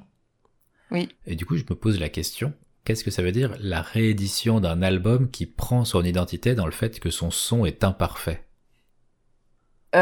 Ça peut être que je sais pas ce qu'ils ont fait avec la réédition. Moi, j'ai pas le, j'ai pas la réédition elle-même. J'ai le Volt, euh, le truc euh, de truc d'abonnement de disques de, du machin de la maison de disques de Jack White. où ils ont euh, sorti des phases B et des enregistrements alternatifs en fait des chansons qui sont sur l'album. Oh, ok. Donc il y a ça Ouais. pour enrichir la. Ok. Il y a, il y a toujours, il y a des, euh, ça peut être par exemple, je, j'ai la page Wikipédia sous les yeux, euh, ce qui est, alors, di- pardon, tu ramènes sans arrêt le sujet au centre et moi je digresse sans arrêt sur la musique en général. Mais digresse, Euh, digresse. Euh, quand tu, quand, les albums, ils sortent pas, ils sont pas sortis par les mêmes maisons de disques en fonction des pays, donc tu as des versions différentes des albums. Et par exemple, euh, dans, dans le cadre de cet album-là, tu avais, des chansons qui étaient jouées sur scène en même temps que les chansons de l'album, donc ils vont apparaître euh, sur certaines éditions alternatives de l'album, en particulier le Japon, qui a toujours des trucs mieux que les autres, euh, qui font chier là. Euh, et euh, tu, tu vas avoir des, des trucs, euh, enfin des, des versions alternatives. Des fois, ils vont euh, glisser une version là, live ou une version complètement acoustique à la place d'un truc. Et c'est, ça peut être ça une réédition d'album en fait. D'accord. C'est pas, c'est pas euh, les bandes qui ont été retravaillées pour avoir un meilleur son par rapport à des copies restaurées des années 70. Et euh, bah tiens, il y avait plusieurs versions de la chanson, paf, on les met. Puis c'est aussi l'occasion de les ressortir en vinyle. Là. Oui, qui est une très bonne chose. Voilà. Oui, on aime le vinyle. C'est Oui. lourd, ça fait mal au bras, mais c'est bien. Et ça attire la poussière plus que n'importe quelle lingette. Mais, euh, Quand tu les stocks correctement. ouais, ouais. mais à peine tu les sors, tu les poses et t'as 30 000 petites poussières qui se déposent dessus entre temps. T'es là, mais c'est pas possible, je viens de faire 30 cm avec le, le vinyle sorti. Je, je ne Alors. comprends pas. Les particules aérosols Ouais. Non. non Ah Non, mais ce que je vais faire, c'est que je vais écouter de la musique sous vide maintenant. Ce sera beaucoup T'as mieux. besoin, t'as- Je pense que tu as besoin de d'air pour avoir du son. Ouais, ouais, je, Je veux sais. pas, je veux pas ruiner ton, ton envie là, mais euh, techniquement ça va être difficile. hein. Ah là là. Tant Ça pis. peut être un concept. Alors, euh, Ah, la d'ailleurs, musique euh, la musique sous vide. bah oui, bah oui, il y en a, il y en a qui font de la musique sous l'eau, euh, donc euh, je vois pas pourquoi. Ouais. euh, donc tu, tu, tu, tu as des vinyles, des rayures blanches? Oui. J'en ai là, je tourne la tête pour regarder mon étagère. Euh, j'ai euh, bah, la réédition de White Blood Cells en gros gros euh, machin, euh, bien épais, avec bah, des versions live. Il y avait aussi un concert qui avait été filmé à l'époque dans le coffret. Mais pour le, je suis pas allée chez mon disquaire, enfin, parce que j'ai chez le disquaire. Euh, ils ont ressorti une édition, euh, une édition spéciale du vinyle euh, aux couleurs du groupe. Le truc qu'on n'a pas dit depuis le début, c'est qu'en plus de, du son spécifique des White Stripes, il y a aussi une identité visuelle très marquée, où c'est noir, rouge et blanc. Et c'est quelque chose qui était complètement voulu et complètement assumé dès le départ. Et c'est quelque chose qui a en partie contribué au succès du groupe parce que c'est une identité visuelle qui est très facilement déclinable sur des tas de trucs. C'est pas des costumes qui sont difficiles à trouver. Et euh, voilà. Et ce rouge et ce blanc, à la base, viennent de bonbons à la menthe, hein, qui ont des rayures blanches. Quoi? Et ouais, D'accord. oui. Des- Voilà, qui ressemblent à des petites pastilles de, de menthe, comme tu vois les bonbons à l'ancienne. Ouais. Tu as deux couleurs de, de sucre qui ont été mises ensemble et ça fait un petit peu comme une petite spirale dessus. Et la batterie du groupe avait ce motif-là à l'époque. D'accord. Voilà. Voilà. Euh, origine du nom. Euh, Est-ce qu'il y a quelque chose que tu souhaites rajouter sur euh, cet album, certains de ses titres, ou le groupe d'une manière générale? Euh, écoutez-le, réécoutez-le, soyez pas snob parce que le groupe a été complètement. euh, Enfin, enfin, on connaît tous euh, Seven Nation Army, mais il y a plein de petits trucs très chouettes dans les White Stripes. C'est pas prétentieux. Euh, c'est pas prétentieux comme musique, effectivement. C'est pas, c'est pas de la guitare virtuose, mais c'est des mélodies qui sont assez sympas, qui peuvent être intéressantes à apprendre à jouer aussi, même si vous êtes débutant à la guitare. C'est encore quelque chose qui euh, peut, euh, peut être sympa à, euh, à intégrer dans, dans, vos, dans votre ensemble de disques, dans votre ensemble de, de petits trucs de médias que vous aimez bien écouter le week-end ou juste écouter parce que vous avez envie d'écouter quelque chose qui vous donne envie de sauter partout. Voilà. Euh, une dernière question à laquelle j'avais pas pensé jusque-là. Là, Ouais. je, je vois que Jack White, en fait, donc il y a eu la, la, la dissolution hein, de, du groupe, euh, mais qu'il a Mhm. continué sa carrière à côté. Est-ce qu'il a toujours gardé ce, ce style si caractéristique ou c'était vraiment le style des rayures blanches euh, et après il a tenté des expériences musicales autres? Euh, il a toujours, toujours le côté un petit peu expérimentation, slash hommage, slash truc bizarre, au niveau de la musique. Et ensuite, au niveau des couleurs, dans le, le premier, euh, le premier groupe spin-off qui est arrivé après les White Stripes, qui s'appelle Les Raconteurs, qui est aussi très très bien, euh, euh, il n'y avait pas cette- ce truc d'identité visuelle colorée, mais c'est quelque chose qu'il a repris euh, avec sa carrière solo, où tout est bleu. Tout est bleu, en fait.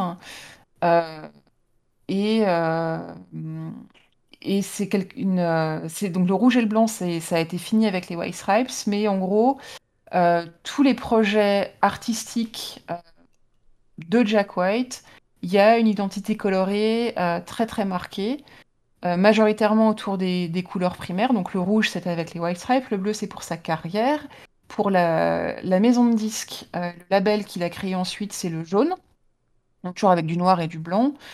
Et euh, les raconteurs, ils ont un peu essayé de mettre du vert et du cuivre sur le dernier album, mais, euh, mais bon, c'est quand même, c'est quand même moins marqué. Mais il y a toujours quelque chose de euh, d'avoir une, identi- une identité visuelle qui, euh, qui vient accompagner la musique. Et c'est aussi, il n'est pas que musicien, il fait aussi des meubles, parce que c'était sa formation principale. Ah, d'accord. Et la musique est arrivée par accident. Très bien. Là, tu étais là, tu... j'étais en train de- de- de monter cette chaise et je me suis retourné et là, bam, la musique. Alors, ouais, pas, pas tout à fait comme ça, mais un peu quand même. Non, mais c'est génial de voir que c'est c'est pas. Enfin, il y a toujours une histoire derrière, toujours une, une, une biographie qui est autre que, que purement musicale. Euh, Les gens ont toujours plusieurs dimensions et c'est ça qui fait qu'ils sont intéressants. Oui, oui, oui.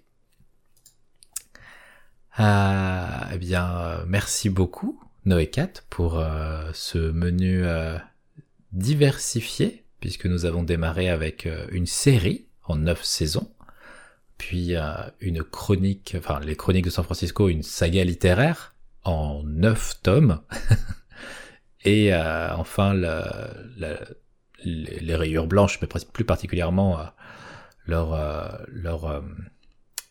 album, les, leucocytes, les lymphocytes, pardon, enfin les white blood cells, euh, qui... le euh, troisième album d'une personne obsédée par le chiffre 3. Ah ouais? Ouais. Ah, je savais pas ça. Euh, je me suis retenu de balancer des facts euh, en permanence, mais celui-là est quand même assez drôle vu qu'on a fait 9 et 9 et qu'on termine avec un 3. Et que la maison de disques s'appelle Third Man, ah, bah oui. le troisième homme. Voilà.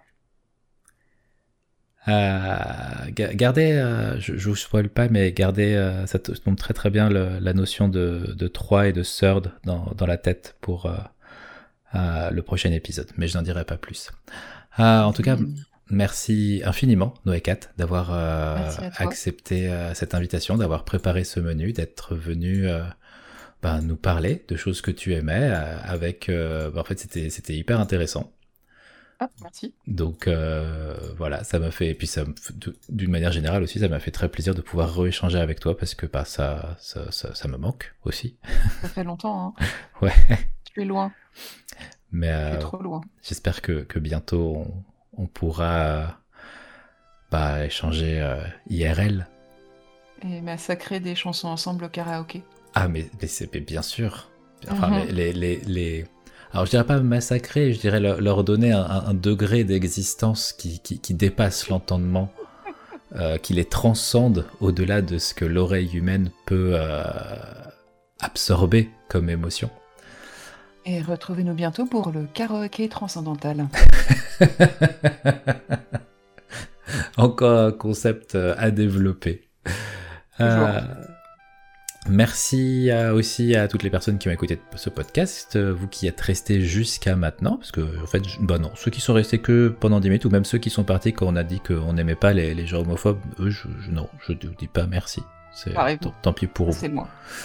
Euh, mais merci à vous. Si vous êtes restés jusqu'à maintenant, vous êtes quelqu'un de bien, sachez-le. et on ne vous, le dit pas assez. Des tas de choses. Et voilà, en plus. Donc voilà, vous avez de quoi développer, enfin, j'espère que nous avons attisé votre curiosité et que euh, vous pourrez derrière, n'hésitez pas sur, euh, Twitter à nous dire euh, si vous avez découvert, si vous êtes plongé dans, les, les, présentations de Noé 4 aujourd'hui et ce que vous en avez pensé, ou même si vous connaissez déjà, de dire ah bah comme je peux voir des fois, ah bah ça me fait super plaisir que quelqu'un en parle enfin. donc voilà, n'hésitez surtout pas. Et euh, sur ce, euh, nous vous souhaitons, je suppose, une bonne journée ou soirée ou ce que vous voulez en fonction de, de l'heure à laquelle vous nous écoutez. Et au revoir. Au revoir, merci.